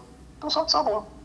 Mas também sou uma pessoa ruim. Olha a dubiedade, a dualidade entre o preto e o branco, a luz, a escuridão. Tem, tem momento que a gente é ruim, tem momento que a gente é boa. Aí eu pergunto o que, é que esses seres estão fazendo matando esses animais? Será que não é estudo? Quantos laboratórios no planeta Terra nós temos fazendo pesquisa com seres também? Né? Então, no meu ponto de vista, eles são seres ruins. Mas eles podem ser seres bons porque ele deve estar fazendo um estudo, algum estudo em relação. E se eles estiverem matando para comer, eu também não faço isso. Agora sim, a partir do momento que eles fazem isso com nós, aí o pensamento já é diferente, né? Isso é o que eu penso, mas já tem gente que pensa tanto faz você matar uma galinha como matar um ser humano, porque foi uma vida que foi tirada. Aí eu pergunto, quem nos cria, quem nos, nos orientam em nossa evolução espiritual nessa criação, que era muito demorada para a gente chegar à plenitude, eles sabem que para o processo evolutivo a gente tem que passar por certas coisas. Isso é uma das coisas. A gente inicialmente ser carnívoro, depois passa a ser vegano, vegetariano, e vai começar a ter as consciências melhorar. Então esses seres podem estar passando por esse processo, ou então eles têm uma consciência de que tudo, tudo, tudo, tudo que vive não morre, se transforma. E aquela inteligência que estava ali presente naquele corpo biológico, ela continua na sua escala evolutiva. Isso vale para tudo que pensa, tudo que tem inteligência. Então, para eles, possam ser que eles pensam assim: ah, vamos matar aquele, mutilar aquela cabra, mutilar aquele boi, vamos tirar os olhos dele, tirar os favos. O boi morreu e a cabra morreu? Negativo. O espírito do boi e o espírito da cabra não morreram. Tiveram uma mutação de local, uma, uma, uma transmigração para outro local. Elas vão ser acolhidas e vão continuar seu processo evolutivo. Aí, isso que eu estou falando é verdade ou mentira? No meu ponto de vista e no meu ponto de consciência do que eu vi e aprendi até hoje, eu acredito que isso é uma verdade. Mas para quem não entende, eles acham que eu estou mentindo, eu estou inventando. Mas, de qualquer maneira, nas duas hipóteses, ou eu estou falando a verdade, ou então eu sou muito inteligente para estar criando isso. Aí eu estou me, promovendo? Não. Porque todo ser humano é extremamente inteligente. Uns aproveitam logo o seu isso de inteligência e outros demoram para perceber mais o seu poder de inteligência. Entendeu? Eu não estou me promovendo. Uma pessoa que não acredita em nada disso, ela é extremamente inteligente, mas um dia ela vai chegar a um nível de evolução que ela vai começar a se abrir, se expandir e vai começar a entender para depois aceitar essa realidade. É uma coisa você entender e aceitar. Eu posso muito bem entender tudo, mas não aceitar. Mas agora, quando eu entendo e aceito, aí o seu aproveitamento individual vai ser maior. Vamos conferir quantos likes nós recebemos até esse momento nesse programa. 904, vou atualizar. Vamos ver se é isso mesmo. 906. Falta pouquinho para mil, pessoal. Vamos lá, você que esqueceu, carimba esse joinha, esse gostei, esse like para reforçar o nosso trabalho e nós conseguirmos alcançar mais pessoas. Nós estamos ouvindo o Coronel Wellington Paiva e a pergunta dessa vez é do Edson da Silva Farias. Essas informações que está nos passando são de conhecimento dos governos? Ah, só um instante. Microfone. Sim, são de conhecimento dos governos. Os governos sabem disso. Em todos os governos de qualquer país, possa ser que ele seja o menos evoluído ou mais evoluído do planeta Terra, eles possuem sistema de informações. Mas, de acordo com o grau de entendimento da sua população, eles vão liberando aquelas informações. Né? Então, essas informações interessam, interessam para que eles se mantenham no governo, para que tenham estabilidade local, para, de acordo com os interesses que eles tenham, eles ou liberam ou então escondem a informação. Olha, o, o, os governantes de todos os países da Terra têm um número muito grande de informações. Vou dar um exemplo aqui, vamos começar. O, um governo que tem a maior de informação do mundo, é, eu não sei se é primeiro não, viu? Ainda duvido. Vaticano. Vaticano é um país, é um Estado. Por quê? Quase em, toda, é, quase em todo país do mundo existe uma, uma igreja. E quando o país é católico, é quase todo município tem uma igreja. Então, onde tem uma igreja, significa que há coleta de informações. Né? Agora, as informações que eles coletam, aí sim, aí tem os objetivos que eles vão fazer uso daquela informação. Então, tem certas informações que se divulgam quando você coleta informação e chega a uma conclusão, estuda e conclui, que a gente divulga. Mas tem outra que a gente não pode divulgar porque aquele grupo de pessoas não estão prontas para receber aquela informação. Né? Então, o que acontece hoje que a gente vê no mundo são a população mundial sendo bombardeada por informações que nos deixam em pânico. Né? Isso, isso prejudica muito a pessoa. Você olha do. É, eu arranjo a maneira de falar para não agredir ninguém. As palavras chamativas dos órgãos de comunicação, quando vão dar uma notícia, são sempre palavras assim, assim, que chamam atenção, que causam terror, pânico e medo. Né? Você diz assim, é, é, é olha, a, a, todo dia a gente vê nas meios de comunicação. A NASA diz que vai passar um asteroide que pode colidir com a Terra e se colidir vai acabar humana. Aí quando mais embaixo diz assim, isso é a chamativa, vai dizer assim, mas o asteroide já passou mil vezes e nunca colidiu com a Terra. Mas a NASA tem é, artefatos nucleares que possa desviar. Mas não sei quem, não sei quem, não sei quem, não sei quem. Mas só que a palavra chamativa foi, causa medo na gente. E esse tipo de informações não, não é bom. Então isso é o quê? É uma maneira de manter sempre as pessoas é, com medo. Né? Quer ver acabar, acabar com tudo, acabar com a guerra, acabar com, com a pobreza, acabar com doença, acabar com tudo? É instruir as pessoas com as informações boas. Olha, você já pensou que uma criança já na quinta série, no seu, é, do meu tempo era quinta série, jardim da infância, essas coisas, não, assim que vai começar a estudar com seus dois, três anos de idade, se ela já tem aula de espiritualidade, ética e filosofia. Esse menino nunca vai fazer nada errado na vida. Espiritualidade, ética e filosofia. Imagine essa criança quando estiver terminar o doutorado tendo essas três matérias. Agora vamos puxar para nós, para a ufologia, com quantos seres ela não vai ter, ter, não tem mantido contato? E se ele for um cientista? A pessoa, um desse cientista, tem uma consciência que existe esses seres. Aí quando começa a entrar na faculdade, está lá três ET extremamente inteligentes, cientistas de alto nível, no universo, assessorando os trabalhos dele. Entendeu? É por isso que eles não chegam para um cientista e dão as informações diretas. E se dão, o cientista não pode admitir isso. Porque a comunidade científica, a maioria da população mundial, não acredita. Eles são reservados. Aí diz assim, eu tive a intuição, eu tive um sonho, aí que veio uma pessoa e que dissesse que eu fizesse isso, isso, isso. A hora que foi sonho, que foi pessoa. São entidades do mundo espiritual, os seres extraterrestres que vêm dar informação para aquele cientista concluir o trabalho dele. Isso é uma coisa da dedução lógica. Ou a outra hipótese. Qual é a outra hipótese? Esse cientista tem uma mente extremamente expandida, aberta e extremamente inteligente. Que a mente dele capta as informações presentes em outras dimensões e transforma aquilo em trabalho e complemento do trabalho dele. A mente humana é poderosa. A mente humana ela trabalha como uma, antena tão poderosa que ela emite ondas e capta ondas uma distância que você nem imagina. Uma antena aqui de televisão, ela talvez leve assim a 3 mil quilômetros dependendo da antena para emitir uma onda e receber uma imagem. E às vezes com a ajuda de satélite. A mente humana não. Ela não precisa de satélite em órbita da Terra para você estar tá mandando uma informação para um planeta sei quantos bilhões de quilômetros de distância e nem para receber informação. Por quê? Porque a composição da minha mente e da minha consciência ela está presente em todo o cosmos, em todo o universo. Que a gente chama de campo. O Everton Calixto disse: Coronel, quem sabe mais sobre os UFOs? A NASA ou o Vaticano que o senhor mencionou agora há pouco? Eu acho, eu acho que é dar empate. Agora sim, o, o, a pergunta dele é boa, sabe por quê? É porque quando você diz assim, quem sabe mais? Né? Aí você tem que. Eu vou responder ela como se dá pra gente, eu não vou especificar. Fica difícil de responder. Agora eu vou dar uma especificada, vou dividir isso aí. Vou referenciar. Digamos que seja no aspecto tecnológico, a NASA. Né? Porque ela tem um campo, um, um, um, muitos cientistas à disposição dela, e tem muito um aparato muito tecnológico, muitos laboratórios, e tem verba à vontade. E quando você diz sabe mais, você tem que se diferenciar o quê? Sabe mais no contexto geral, ou sabe mais no contexto tecnológico, ou no contexto espiritual? Aquilo que eu digo, ufologia está ligado à espiritualidade. Porque quando você tem uma, uma, um grau de espiritualidade muito alto, para você aprender a tecnologia, isso é mais fácil. É por isso que na antiguidade, todo filósofo era cientista, era matemático, era astrônomo, não sei o quê. Entendeu? Isso lá em cima, nesses seres mais evoluídos, é a mesma coisa. Todo bom cientista é um bom espiritualista, é um bom filósofo. Aí o que acontece? Compre seu carro novo ou seminovo no Mercado Livre. Nossa, vó, pagar boleto com PicPay é tão fácil, né? Fácil? E você ainda pode ir no show. É por isso que nessas naves embarcadas por esses os caras são extremamente equilibrados. Né? Os caras são extremamente equilibrados. Por quê? Porque eles são extremamente. têm um extremo equilíbrio emocional, porque eles são extremamente espiritualizados. É uma prova disso, você pega uma pessoa não espiritualizada, então uma pessoa extremamente materialista, e põe assim: olha, você vai ficar em tal coordenada, em tal ponto, que a tal hora da noite vai chegar uma nave para manter contato com vocês. E ainda digo mais, vai ser reptiliano. Ele não fica. Ele pode até dizer assim, eu vou ficar. Quando ele vê aquele ser gigante, feio, descendo, um encarado, armado para ver no nome dele, ele cai do para trás de medo. Então sai correndo gritando, vou morrer do coração. Agora, se for um cara espiritualizado que entenda, entenda, todo o sistema de como funciona o universo, ele vai ficar tranquilo. E o ser não vai fazer nada com ele. É, por quê? Porque eles têm um poder mental que ele entra na sua mente, ele escaneia todo o seu equilíbrio. Quando ele entrar na sua mente e ver que você é uma pessoa esclarecida, como é que ele vai lhe fazer mal? Por que, que ele não vai fazer? Porque nesse momento ele sabe que você está em conexão com outros seres que possam ser superiores a ele. Aí vai ter um equilíbrio. E ele vai ver os outros seres em volta de você, mesmo que você não veja. Isso aí é loucura. Isso, isso que eu estou falando, isso aqui é loucura do ponto de vista de quem não sabe como funciona, mas é assim mesmo que funciona. Pergunta do Marcos Alberto. Gostaria que o senhor falasse algo das chamadas forças especiais. Sabe nos confirmar essa informação, se é real mesmo? Mas, forças especiais de onde?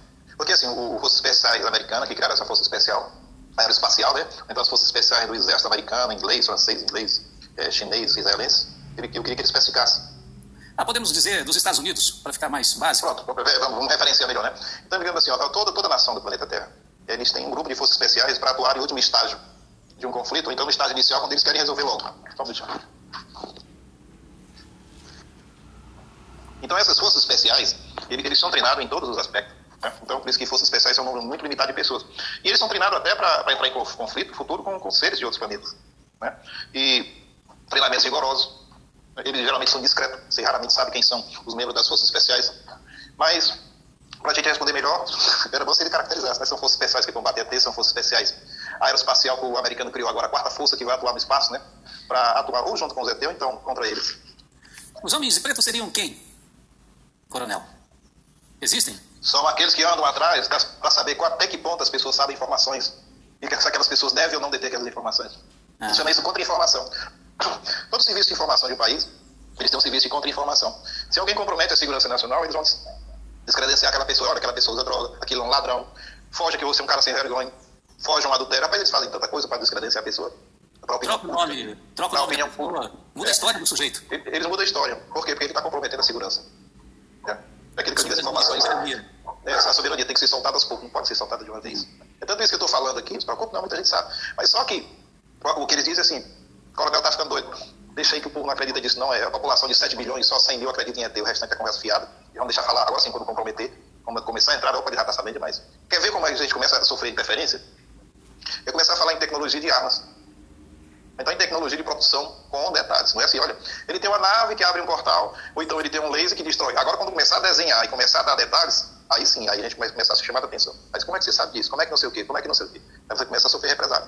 Aí, então, quando você começa a, a descobrir os podres, as coisas erradas do sistema no geral, então, qualquer país, principalmente um país como Estados Unidos, França, Inglaterra, começa a jogar na mídia, ele está dando muita informação que é tudo verdade, então vou começar a descredenciar ele. Né? Mas aí eles ficam de olho. Enquanto estiver falando coisa que não vai comprometer ninguém, tudo bem. Mas começa a falar. É como certo médio que, que existe, olha o que eu estou falando. Tem certo médico que diz assim, olha, você tal dia, tal hora fez isso, fez aquilo. Cara, como é que você sabe da minha vida que é a primeira vez que eu estou lhe vendo? Quem dizendo? Então ele entra na sua mente e descobre tudo. Mas esse cara sabe tudo da minha vida. Aí você vai começar a chegar para um cara que é bandido, que é traficante, que é um político, não sei o quê, e vai chegar para ele relatar tudo que ele fez de errado, ainda relata o futuro que vai acontecer com ele, o cara doido. Existem pessoas assim. Entendeu? Olha o que eu disse, a mente humana é poderosa. Esses seres extraterrestres, quando eles vão conversar com a pessoa, eles conversam telepaticamente, conversam verbalmente, ainda tem poder de fazer indução mental em você, para que você tenha um grau de inteligência maior, cure uma doença. Né? Olha que coisa interessante, né? É, eles fazem leitura corporal, além da comunicação, a hipnose, telepatia, uma série de maneiras de comunicação que estão além da nossa compreensão. Outra coisa que eu quero dizer, imagine, coronel Wellington Paiva, se um extraterrestre estivesse aqui em casa eu o trouxesse, não este boneco que está aqui, mas um verdadeiro, vivo, aqui ao meu lado, começasse a conversar com ele. Sabe como, ele, sabe como é que as pessoas iam agir? Olha, traga, no dia que você levar um ET, ou então ele se materializar no seu estudo, 90, eu estou exagerando, mas é a maneira de falar, de se expressar. Ah. 99,9 das pessoas vão, rapaz, o programa do Flávio lá tá bom demais. Como é que ele fez aquela montagem? Rapaz, era um ET todo. É, rapaz, que... Meu amigo, você tem uma audiência muito grande devido às pessoas acharem que foi efeito especial muito grande. Especial, tecnologia. Mas achar que ele esteve aí com você negativo, ninguém vai achar, não. Porque as pessoas não vão acreditar. Pode falar de ser mentirosa, você está escondendo a técnica que você descobriu para fazer esse efeito especial. Tem um pano verde aí atrás e tal, é chroma key. Tem, certeza absoluta. É a não ser, agora sim, outra coisa, fosse só você e uma pessoa cética ou duas, olha, vamos lá no meu estúdio. Aí de repente o ET entrasse, aí ele tocasse, entrasse na mente dele, fizesse ele flutuar, fizesse fenômenos. Os caras, Flávio é um ET mesmo. Rapaz, é, agora eu acredito. Você sabe que você me deu uma boa ideia? Quando um extraterrestre vier aqui em casa, como já veio aqui três em 2012, se eles vierem, eu vou trazer aqui para a live, porque tem essa possibilidade que o senhor falou, né? As pessoas vão pensar que é efeito especial mesmo. Certeza, com certeza. certeza. isso aí. Isso, isso faz parte da natureza humana, né? Eu não tinha pensado. Então, olha, olha, olha o que é interessante, olha o que é interessante. Ah. é porque o, a pessoa não, não detém o conhecimento. Olha, eu vou dar um exemplo. O, o caça que filmou aqueles, aqueles OVNI ali foi um F-18, então F-16. É o F-18, que o F-16 não embarca em porta-aviões. Aí o que acontece? Os caras têm um sistema de imaginamento, é FLI, que a gente chama FLI. Enquadra o alvo, que a gente chama, que nesse caso o alvo foi o OVNI, e os caras dão um pulo de alegria na cabine do avião, os pilotos. Por quê? Porque eles sabiam que ali era uma nave.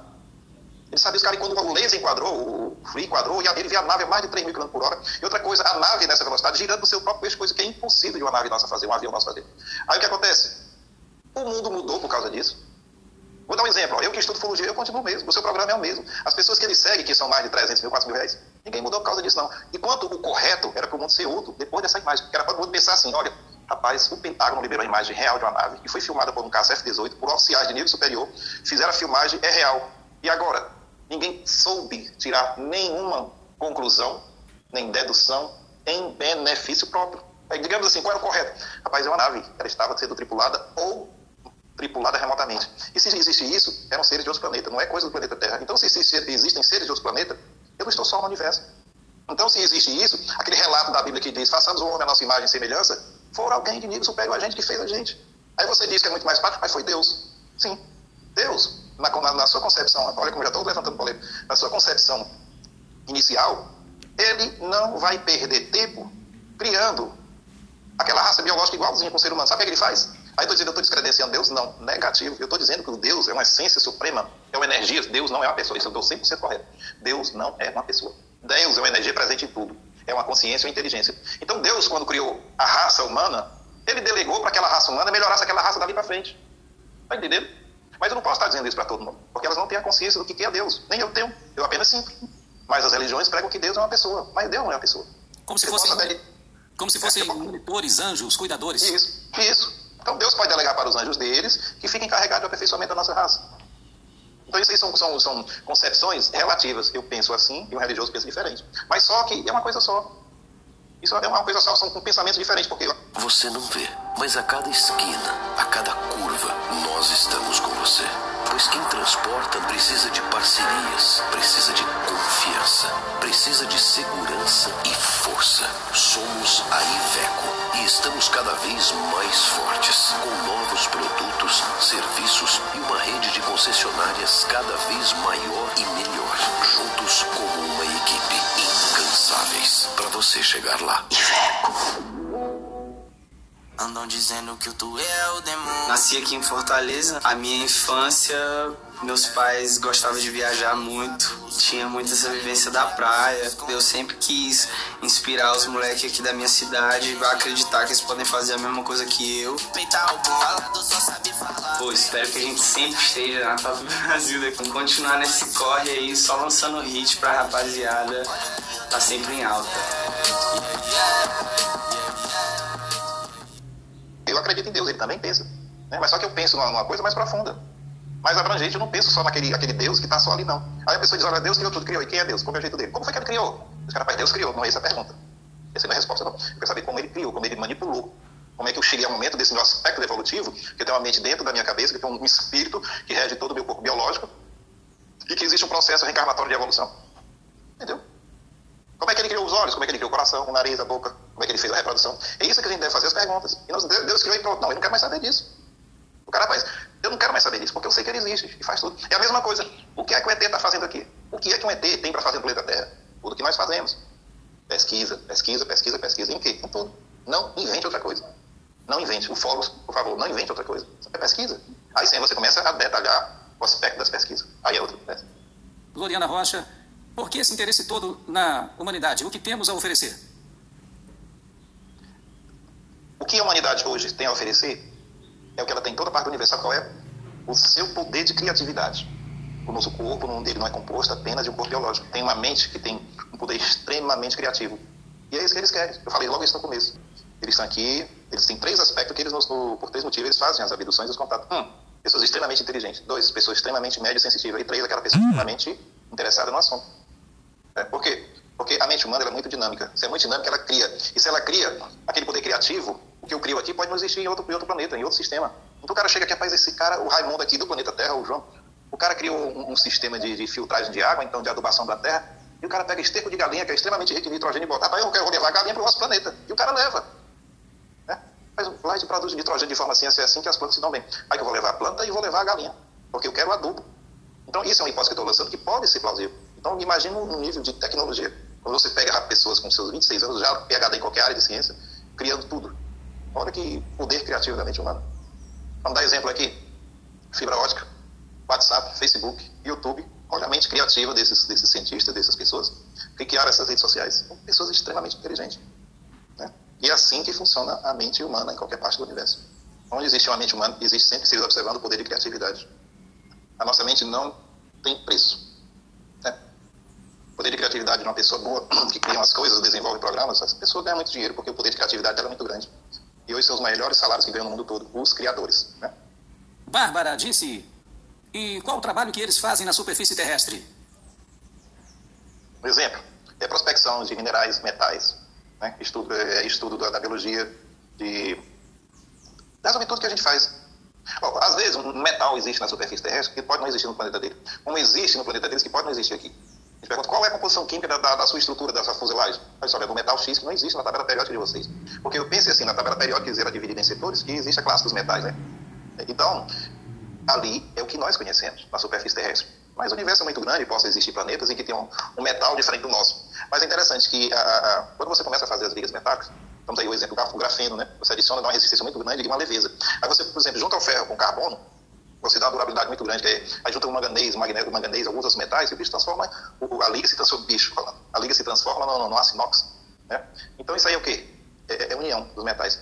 Agora, eu não sei o que, é que eles existem em outros planetas, então a única resposta que eles dão é dos hipóteses. Ou está escondendo tecnologia, então está me tirando de tempo. Olha, não existe na tabela periódica a composição química da fuselagem da nossa nave. Aí que, é adianta? A gente vai perguntar o quê? Não, mas disse quanto qual o modelo atômico dele, como é a estrutura molecular, como é, como é que vocês fazem é, é, o processo de fabricação dessa fuselagem. Olha como é complexo. O, o, comece a pensar, comece a pensar assim. Eu estou numa nave, eu estou numa nave com 10 tripulantes, seis. Uma nave com sistema de arma, sistema de propulsão, um sistema de navegação, né, com alimentação, com tudo, para a gente fazer uma viagem a longa distância. Olha que loucura, que, que, que, tecnologia que eles têm para entrar no portal e essa nave viajar a longa distância. Questão de, por exemplo, viajar a 16 anos-luz a viajar em 6 minutos.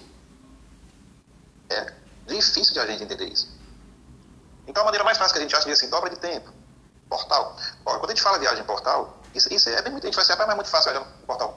Negativo. Você botar um, chama-se um pacote, uma nave com um sistema biológico, é um corpo, um, as consciências, que é a, os espíritos daqueles seres. Aí você joga uma nave com tudo dentro, aí joga numa região do espaço, com um túnel de energia, para sair lá do outro lado da corta de abreviando o tempo. Então pergunta, era para desintegrar, era para morrer todo mundo, era para nunca mais, era para tudo acontecer de junto com esse povo. E não acontece com a nave, acontece, chega lá intactazinha. Isso é uma tecnologia muito avançada. Uma tecnologia avançadíssima. E para entender que é complicado mesmo. A gente fala assim, é muito fácil, né? Você vai, vá construir.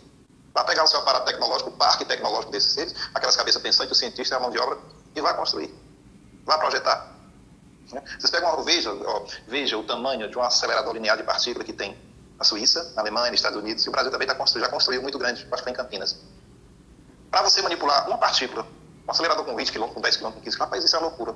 Através de anéis de campo eletromagnético em túneis para viajar em velocidade superior da luz, para você ver se consegue transportar tudo isso, esses aceleradores de partículas, eles existem para você inventar uma tecnologia de transportar uma partícula. Não é nem o núcleo do átomo, não é nem o átomo, nem a molécula, é para transportar uma partícula que compõe o núcleo do átomo. E os caras já olham o aparato. Um laboratório que você leva 20, 5, 5 bilhões de dólares para construir. E o ET bota tudo isso dentro de uma nave. Eles botam tudo isso dentro de uma nave e viajam a longa distância. Olha que tecnologia que eles têm. O que nós queremos fazer com o acelerador de partículas, eles têm a bordo dentro de uma nave um equipamento que não dá um metro de comprimento por um metro de largura. Olha que tecnologia. Eu estou dizendo isso é invenção minha. Não, porque eu estou falando aqui não é invenção, não. Né? Era bom se tivesse algum físico aí, alguém que entendesse disso, para começar a debater, porque ele vem aparecer, está certo, você não está mentindo. A única coisa que ele vai dizer é como é que você sabe isso em relação a eles. Adiantar começar a estudar ufologia, porque aí é outra área, né? Eu não entendo de física como ele entende, mas de ufologia tem muitas pessoas aqui no Brasil que entendem mais do que eu, que mantêm mais contato que eu. Isso se eu estiver fazendo contato, porque agora eu começar a jogar luz, eu posso estar mentindo para vocês, posso estar inventando. Mas também posso estar falando a verdade. É vocês que vão escolher o caminho certo. Querem buscar a verdade, né? Querem buscar a verdade ou não. Falar nisso, a próxima pergunta tem a ver com o contato seu. Veja, Clare disse: Você tem essa conexão de que forma? Através de projeção astral, clara evidência? De que maneira? Uma boa pergunta. É, a forma de, de, de, contato que você pode fazer é através de intuição. Né? Às vezes você começa a, a, achar, a pensar que é aquilo, receber informação. Às vezes você acha que é intuição. Vezes você vê, vezes você escuta, aí você sai do corpo e mantém contato. Então eu comecei saindo do corpo e mantendo os contatos. Aí, a partir daí, a gente começa a entender mais as coisas, a buscar e a, e praticar as, os métodos, a metodologia para a gente expandir a mente. E a partir daí, a gente começa. Aqui, eu não tenho esse dom de ver muito, de ver divisão. É muito raro. mas o dom de receber as informações eu tenho. Entendeu? E outra coisa também é de comunicação mental e de canalização. O que é de canalização? Se tiver um grupo de, de, de médios, quando a gente começa a fazer a canalização, eles começam a relatar e a gente se conecta em todo, eu, o canalizador e o ET. E a partir daí, tudo aí, as comunicações, ou vão ser mental, então vai começar a ser verbal. Mas quando eles vão falando verbal, às vezes a gente se adianta. Quando ele for, às vezes eu estou dando um exemplo, ele vai dizer assim, olha, a cor do meu carro é, todo mundo já sabe que vai ter branco. Porque a comunicação verbal, a mental se antecipa. Olha como é interessante isso, né? Então, para isso, a gente tem que ter, também ter relaxado, né? E com o tempo, você, ah, é por isso que eu estava pensando isso, ah, é por isso que naquela conversa eu já sabia tudo que ia dizer. Aí, quando você começa a aceitar, a perceber, a entender, aí pronto. Aí você começa a aperfeiçoar os seus métodos de comunicação. E é, é assim que funciona, né? Agora tem gente que é completa, tem gente que vê, tem gente que sente cheiro, tem gente que, que vai no astral, tem gente que se concentra e instantaneamente aparece, rapaz. Mercado Livre, o comprador do seu carro, novo ou seminovo, está aqui.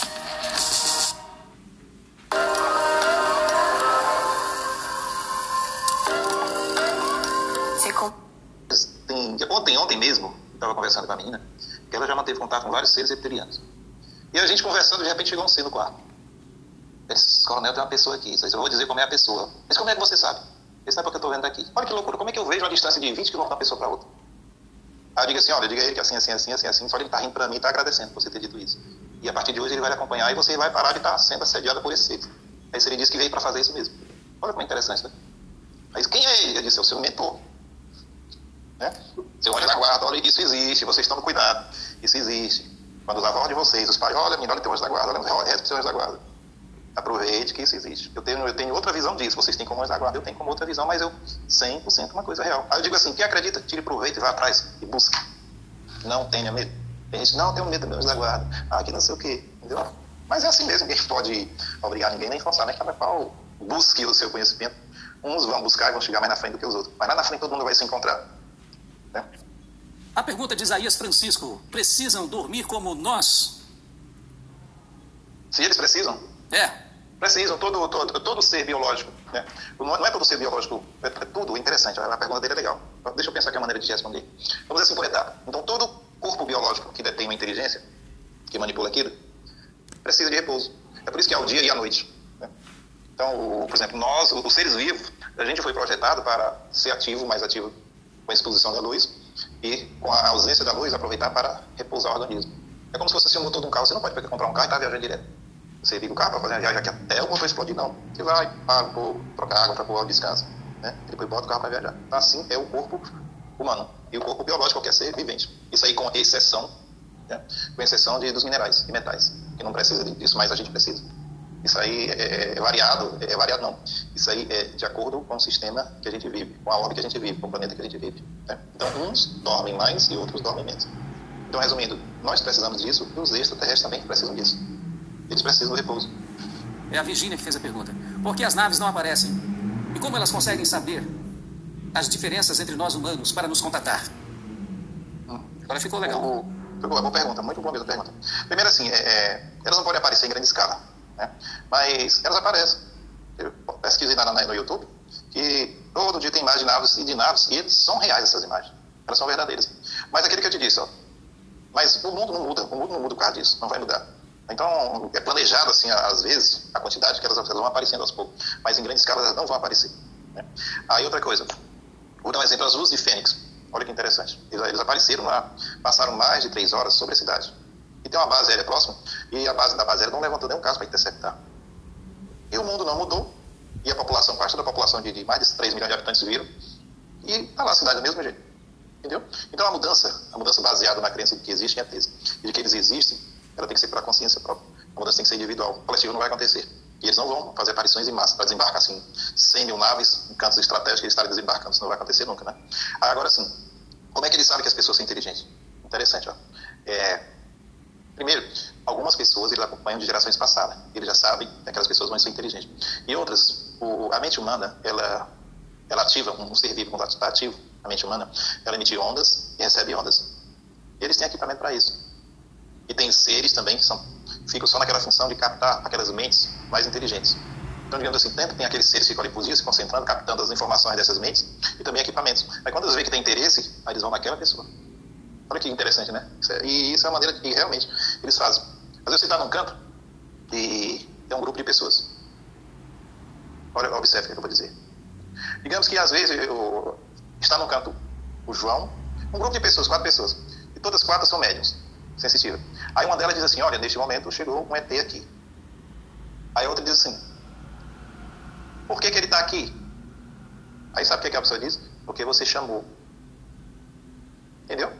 Aí o que, é que significa isso? O fato de você estar pensando com uma pessoa, um grupo de pessoas numa vigília, ali com a intenção de fazer um contato, quando vocês já começaram a se organizar para fazer a vigília, já tem grupos de extraterrestres lá em cima, decidindo qual vai ser o grupo que vai manter o contato. Esse contato pode ser visual, e pode ser eles descendo na forma física, ou pode ser eles descendo não se apresentando e se comunicando com todo mundo na forma mental. Olha que mente poderosa. E ele diz que capta através do próprio pensamento deles, que têm uma equipe carregada de ficar monitorando, então através de equipamentos a bordo. Isso existe. Isso existe. Vamos agradecer Maria Dolores, que nos ajudou com o super sticker Bandeirinha da Sorte. Valeu, Maria Dolores. E o Alexandre Kremer, ele fez uma pergunta. Ele disse: Como confirmar a veracidade do contato mental, descartando pessoas e inconsciente? Bom, você já respondeu agora nessa pergunta anterior. Ah, já você, você faz, você sabe como é que você faz? Você bota as pessoas sensitivas em locais isolados e peça para escrever um texto e alta no texto, já vai bater. Entendeu? Então a pessoa fica lá, uma, ela fica isolada, distante de si, aí fica um ET com um e o ET com outro. Aí o que ela pergunta aqui, a outro pega e repassa para o outro e o outro pega e faz, faz, a cadeia. Aí tudo anotado. Aí de repente você vai comparar, os textos estão batendo e as conversas. A Cristina, Nunes, Cristina Nunes disse: Sou de Paranaguá e gostaria de saber onde são aqueles com mais de 3 metros. Quem são aqueles com mais de 3 metros? E se alguma dessas linhagens possui asas. O, eu falei no início que tudo é de acordo com o planeta em que ele vive. Luminosidade, pressão, temperatura, alimentação, né? É, gravidade, tudo isso influi na, na, composição do ser. Então existem seres altos mesmo. Né? Quanto menor a gravidade de um planeta, mais alta eles são. Quanto maior a gravidade, mais baixa eles são. Também os outros fatores também influenciam. Agora que esses seres que ela disse que tem asa, a gente a gente toma como são seres alados, né?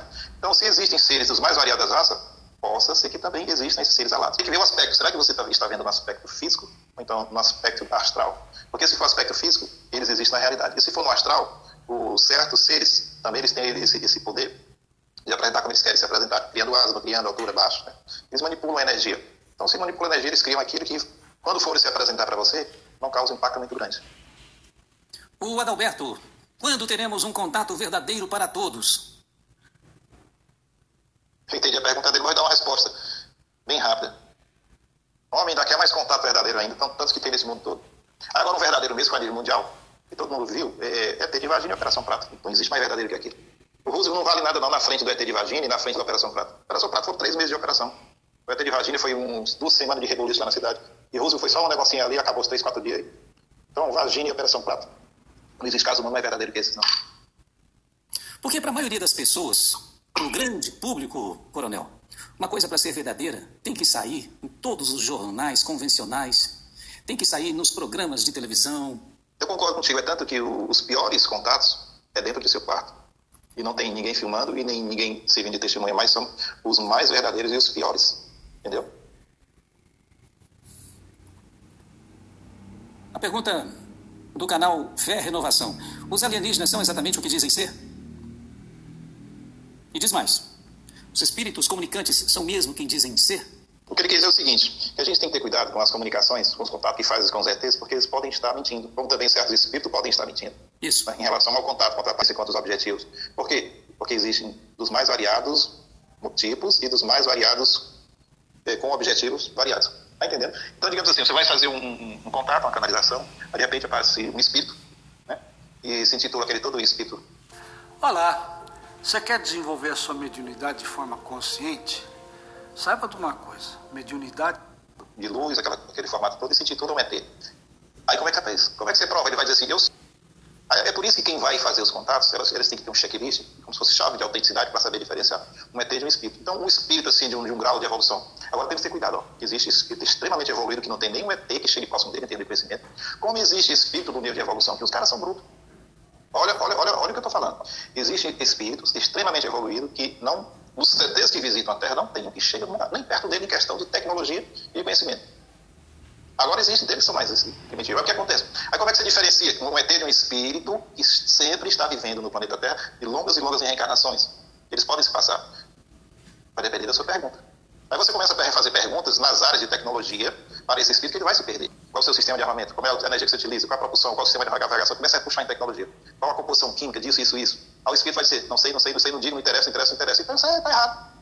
Aí você começa a dizer para o ET, ele pensa um pouco, olha, eu vou dizer assim, assim, assim, assim, assim, assim. Você faça isso, isso, isso, isso, isso, estude mais isso, isso, isso, isso. Mas o cara fala mais no caráter sentido. E o outro fala mais no caráter assim, fugindo das respostas, então dando resposta vaga. Aí você começa a descobrir. Aí outra coisa, você faz diferenciar muito bem, você começa a treinar meditação. Quando você começa a fazer meditação, quando você começa a dialogar com esses seres, você entra na mente deles e eles entram na sua, que a comunicação é mental. O espírito for mentir para você, você sabe que ele está mentindo.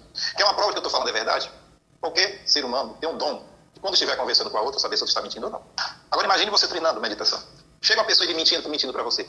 Qualquer pessoa que esteja ouvindo seu programa, mande outra mentir, contar uma história para você, sabe esse cara está mentindo. Se o cara for um artista fazendo teatro e novela, se ele mentir, a pessoa vai detectar. Imagine você treinando. Né? Você chama isso percepção. O senhor também no trabalho que teve como coronel, teve treinamento para saber quando alguém está falando a verdade ou não, não é? O policial, qualquer policial, qualquer parte do mundo, quando ele bota os olhos numa pessoa, sabe se é um ladrão ou se não é. Ele tem é já o que um outro sabe como? treinamento. Se a gente estiver na rua, fardado, fazendo policiamento, quando olhar para outra pessoa, ela baixa a cabeça, tem coisa errada. Um ladrão não te encara. Um espírito primitivo, você conversando com ele, você começa a travar o diálogo, ele não te encara. Uma técnica, olha uma técnica, para você vencer o medo, e saber se a pessoa, o espírito ET está mentindo. Quando estiver conversando, olhe nos olhos dele. Olhe nos olhos do ET e olhe nos olhos do espírito. O ET vai lhe encarar, não vai baixar os olhos e vai passar as informações. E o espírito, se estiver mentindo, ele baixa a cabeça. Ele não lhe encara. Quer uma prova? Nenhum ser humano, olha o que eu estou falando, isso é 100% correto. Isso é, eu, eu lhe atesto, ensino embaixo e, é, é, é, e, e lanço o desafio de alguém que está ouvindo dizer que eu estou mentindo. Nenhum ser humano não gosta de que uma outra pessoa olhe para ele mais do que um minuto, 30 segundos. Não gosta. É. Chega, vamos olhar nós dois o cronometrar para a gente passar um minuto olhando para outro. A pessoa não fica. Por quê? Vai dizer, assim, ah, vai dizer assim, ah, o que, que essa pessoa está me encarando? Me achou bonito, foi? Não, eu estou falando isso em treinamento. Faça você em treinamento com qualquer pessoa. Mas vamos fazer um teste. Porque aqui eu não vou gostar, também você vai não gostar, que a gente olhe no olho do outro durante um minuto ou dois. Sabe por quê? Por quê? Porque você vai ter a certeza que ela vai entrar na sua mente e vai descobrir tudo da sua vida.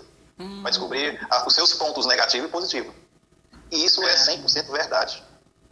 Pessoa... É 100%. Um cientista francês já fez um experimento isso com mais de 200 pessoas. Ele escreveu um livro e constatou que isso é verdade. É uma pergunta. Os ETs fazem isso. Os ETs fazem isso. É uma maneira de hipnotizar e saber tudo da vida. Porque quando ele olha para você, ele entra e não deixa que você baixe a vista, porque ele dá uma indução mental. Agora, se você é uma pessoa que sabe disso, o que, é que você faz? Você continua olhando e começa a comunicação e ele vai dizer assim: essa pessoa tem um equilíbrio emocional, sabe o que é que eu quero fazer. E ele não vai fazer mais. E o espírito ruim, ele baixa a cabeça. Um bandido, um ladrão, um cara safado, um estuprador, uma criança quando mente, quando a mãe olha para mim. Você fez isso, a criança baixa a cabeça. Fiz não, mas não fiz não, fiz não, mas baixa a cabeça e não olha. Porque se ela olhar, ela vai mentir nos seus movimentos. E ela vai ter medo de a mãe ler a mente da pessoa. E inconsciente, a mãe vai ler. A mãe vai ler. Isso é, é uma realidade, isso é verdade. Hum. Olha o poder da mente. A mãe está perguntando para a criança, e esse chocolate que sumiu ali da geladeira, está toda lambuzada? Não, não fui eu não, fui eu não. Não foi eu. E ainda baixa a cabeça. Ela, ela não olha, baixa a cabeça. Coronel, quando temos paralisia do sono e vemos um ser translúcido pequeno ao nosso lado, como se ah, nos apertar, isso seria contato ou experiência com o nosso corpo nessa dimensão em que estamos? Contato já é. Mas só que isso, quando. Às vezes, às vezes, quando ele chega no quarto, é o seguinte: o... é uma técnica que eles utilizam. Eles, e, geralmente ele fica olhando para a pessoa e a pessoa começa a sentir. Só, só pelo fato de ele dizer, rapaz, vamos abduzir uma pessoa no quarto. Só, olha, o corpo deles emite tanta energia que quando o sensitivo, às vezes, assim, rapaz, tem alguém no meu quarto, eu vi um clarão de luz, aí a pessoa começa a ficar ali. Aí quando a pessoa está deitada e vai se deitar, fica com medo, então fica olhando, aí quando ele chega, ah, aí ele já vai olhando seus olhos e dá aquela paralisia, ele já vai lhe controlar mentalmente. Aí você fica presa, você não consegue se mexer. Né? Aí quem está deitado pensa que é paralisia do sono. E quem tem pé diz que foi imobilizada. Aí a pessoa quer se mexer, vê tudo, sente tudo, mas não. E ele fica lá só olhando, ali porque ele dá um comando mental.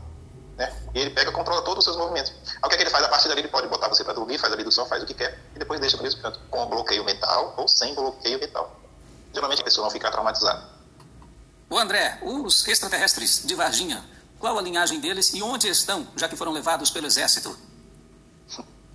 É, ali eram greys pequenos mesmo, né? Agora eu não tenho detalhes, o, o, sistema de onde eles vieram e o que foi que houve com eles pós-ocorrido, mas pelo que eu já pesquisei, já vi as palestras de alguém que já morou no local, tudo indica que eles já foram para os States, os Estados Unidos, que aviões pousaram nos aeroportos de São José dos Campos, carros do Exército, levaram muitos artefatos, embarcaram nesses aviões sem matrícula. E como é que um avião entra no espaço aéreo brasileiro sem matrícula? Para não saber qual foi o país de origem que vai pegar o que interessava a eles, mas foram os americanos. Foram os americanos que fizeram isso. E a Anne Mary disse: para viagens interdimensionais, os portais se abrem e se interligam simultaneamente, podendo conectar-se em vários pontos? Os portais, eles, eles já são pré-existentes. Alguns, raros são os criados. Nem todo mundo tem essa tecnologia para criar. E os pré-existentes, eles são ligados entre si. Como se fossem rodovias ou então túneis interligados entre si. É por isso que as viagens a longa distância entre sistemas, elas não são feitas em linha reta. Aí eu pergunto, olha como é interessante, ó. É, é por isso que é para a gente raciocinar com o macro macrocosmo e não com micro. É, sistema de referencial, vou dar um exemplo. Nesse momento, eu estou no planeta Terra. Preste atenção. Nesse momento, eu estou no Brasil. Aí, rapaz, eu vou para pegar a minha nave e vou para a Lua. Eu tenho que fazer uns cálculos, porque eu não vou em linha reta, mesmo que eu vendo a Lua daqui, no campo, meu campo de visão, eu não vou em linha reta. Por quê? Porque tanto a Lua gira em torno da Terra. Tem um imóvel e quer reformar? Conectamos você. No empréstimo com garantia de imóvel da Creditas, você tem o crédito ideal para fazer uma reforma sem dores de cabeça e com juros baixos. De... É, como a Terra tem o, o, a rotação, que gira em próprio eixo, e como a Terra gira em torno do Sol. Isso é local, olha, olha como a gente tem que ser dotado de vários cálculos né, para fazer isso. Agora imagine uma distância de do planeta Terra até Alfa Centauro é 3,5 milhões a 2,4 milhões de anos-luz. Então, eu não posso pegar o meu campo de visão e ir no rumo da estrela. Por quê? Porque a Terra gira em torno do próprio eixo, a Terra gira em torno do Sol. E o Sol gira em torno de outro sistema estelar, que é o sistema de Alcione. Entendeu? Ou seja, tudo é um sistema binário. Sempre tem alguém girando em torno de alguém. Então, todos esses cálculos de rotação desses sistemas entre si tem que ser calculado para você viajar daqui até Alfa Centauro. Então, eu não posso ir daqui para Alfa Centauro querendo só no meu, no meu campo visual ir para Alfa Centauro. Esse cálculo tem que ser feito e, baseado, e baseado nesses cálculos, eu tenho que ter um sensor de portais dentro da nave, ou então na minha base de origem, para localizar esses portais, porque aí os portais, como são pré-existentes, eu digo assim, olha, para ir da Terra Alfa Centauro, eu vou para o portal número 1. E depois, calcule como é que está a rotação do sistema no todo, portal número 7. E depois, vai para o 8. Aí você fica fazendo uma viagem, não em linha reta, como a gente pensa. Você fica fazendo em curva. Aí, mas só que o que é interessante nisso tudo é que, apesar de toda essa curva, ainda consegue encolher o espaço-tempo. Em vez de você fazer a viagem de 2,6 milhões de anos-luz, viajando na velocidade de 2,6 a 2,4 milhões de quilômetros, viajando na velocidade da luz, você vai fazer o quê? Em 2, 3 minutos. Como é que vai, a nossa mente vai compreender tudo isso? Eu, pelo menos, eu não compreendo o que eu estou falando aqui, eu não compreendo o que, é que eu estou falando. Mas eu estou mentindo ou não.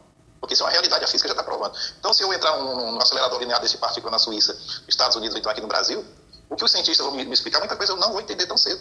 Agora, imagine que esse ser vai chegar para você e fala como é o sistema de viagem, teoricamente, entre portais para vencer o encolher espaço-tempo. Isso é tanto cálculo, é tanta informação que eu acho que, que em 500 anos não vai aprender tudo isso.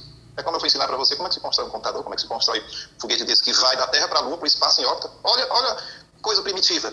Eu fazer um foguete, Elon Musk está fazendo, para botar turista em órbita do espaço. Eu não vou viajar, não vou passar nem um dia viajando. Imagina passar milhões de anos viajando no espaço. A tecnologia que eu não vou empregar. E vá pedir um emprego na NASA, para você trabalhar em qualquer função sobre o, como é que se faz essa navegação aqui tão cedo, você nem vai para lá e nem vai aprender tão cedo.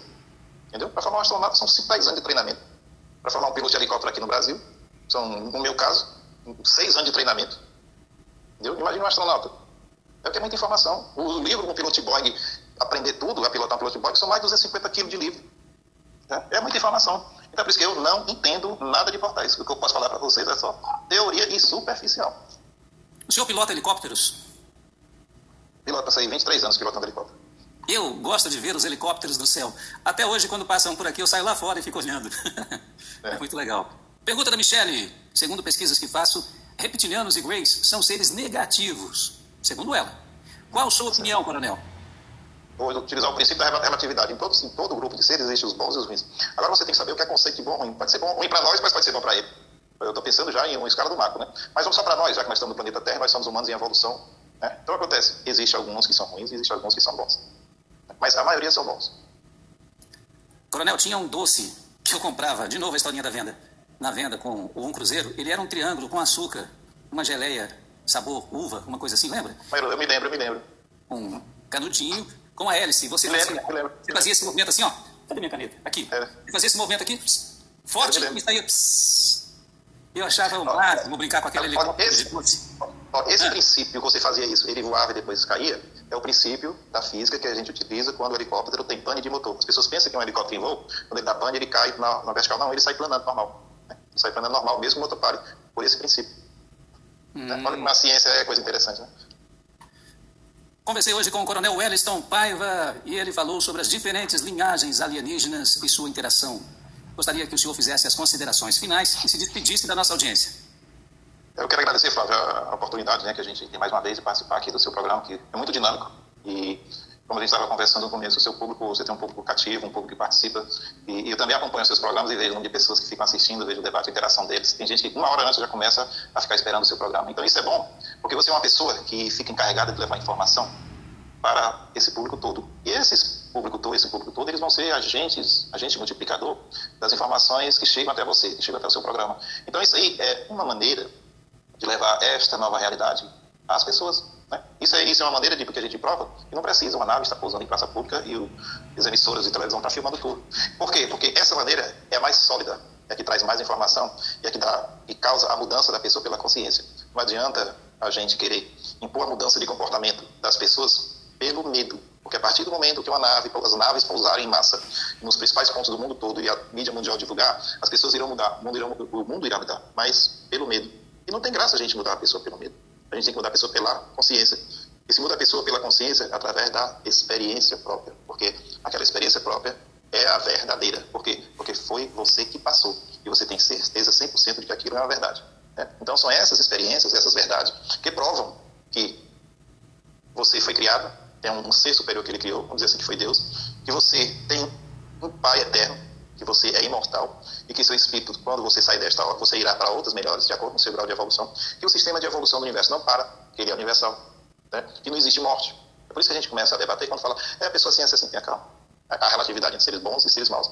Os seres bons vão sempre ser bons e a tendência de sempre serem melhores. Os maus, um dia serão bons. Eu tiro por mim. Eu tiro por você, pela raça humana. Eu, às vezes a pessoa faz, queria fazer uma, uma regressão para saber como eu fui no passado. Não queira, porque daqui para trás, você não foi fluxo cheio, não. Eu daqui, eu daqui para trás, meu amigo, é um dia eu gente ruim mesmo. Por quê? É a escala normal da evolução. Posso até ser que eu tenha sido padre, uma pessoa boa, mas agora faz que nem o Odorito Paraguaçu diz, para trás mente, a tendência é que eu não teria sido uma pessoa boa. Mas aqui para frente, a probabilidade é altíssima de que eu seja sempre uma pessoa boa. E é assim que funciona a escala de evolução da raça humana no universo. E também de qualquer ser inteligente. Então, qualquer ser inteligente também dá asma. Então, pronto, eu quero aqui agradecer a oportunidade, dar uma boa noite a todos os seus participantes. Um abraço. E aquele que busque, não pare de buscar até que encontre. Quando vocês encontrarem, vocês serão perturbados. Vocês entrarão em pânico. Mas depois que vencerem o medo, aí vocês vão rezar, vão reinar a sua consciência. Vocês vão reinar o todo. E o todo é o conhecimento do universo. Uma boa noite a todos. Vocês já sabem o nosso ritual. A fita está aqui, rebobine, principalmente quem chegou atrasado. Não tem problema, basta rebobinar, você vai assistir o conteúdo todinho novamente. E assistiu desde o início? Assista novamente, porque tem coisas que podem ter passado batido. E você vai ter uma compreensão melhor depois que rever. Não é? Deixa o like, compartilhe, indique o canal para mais três pessoas. Cada pessoa convide mais três para fazer parte da nossa comunidade. E nós nos reencontraremos amanhã no mesmo horário. E não esquece do comentário. O seu comentário é muito importante, o coraçãozinho será entregue para todos. Diga o que achou do programa. Dê dicas, converse conosco. Um abraço de alma a todos. Namastê.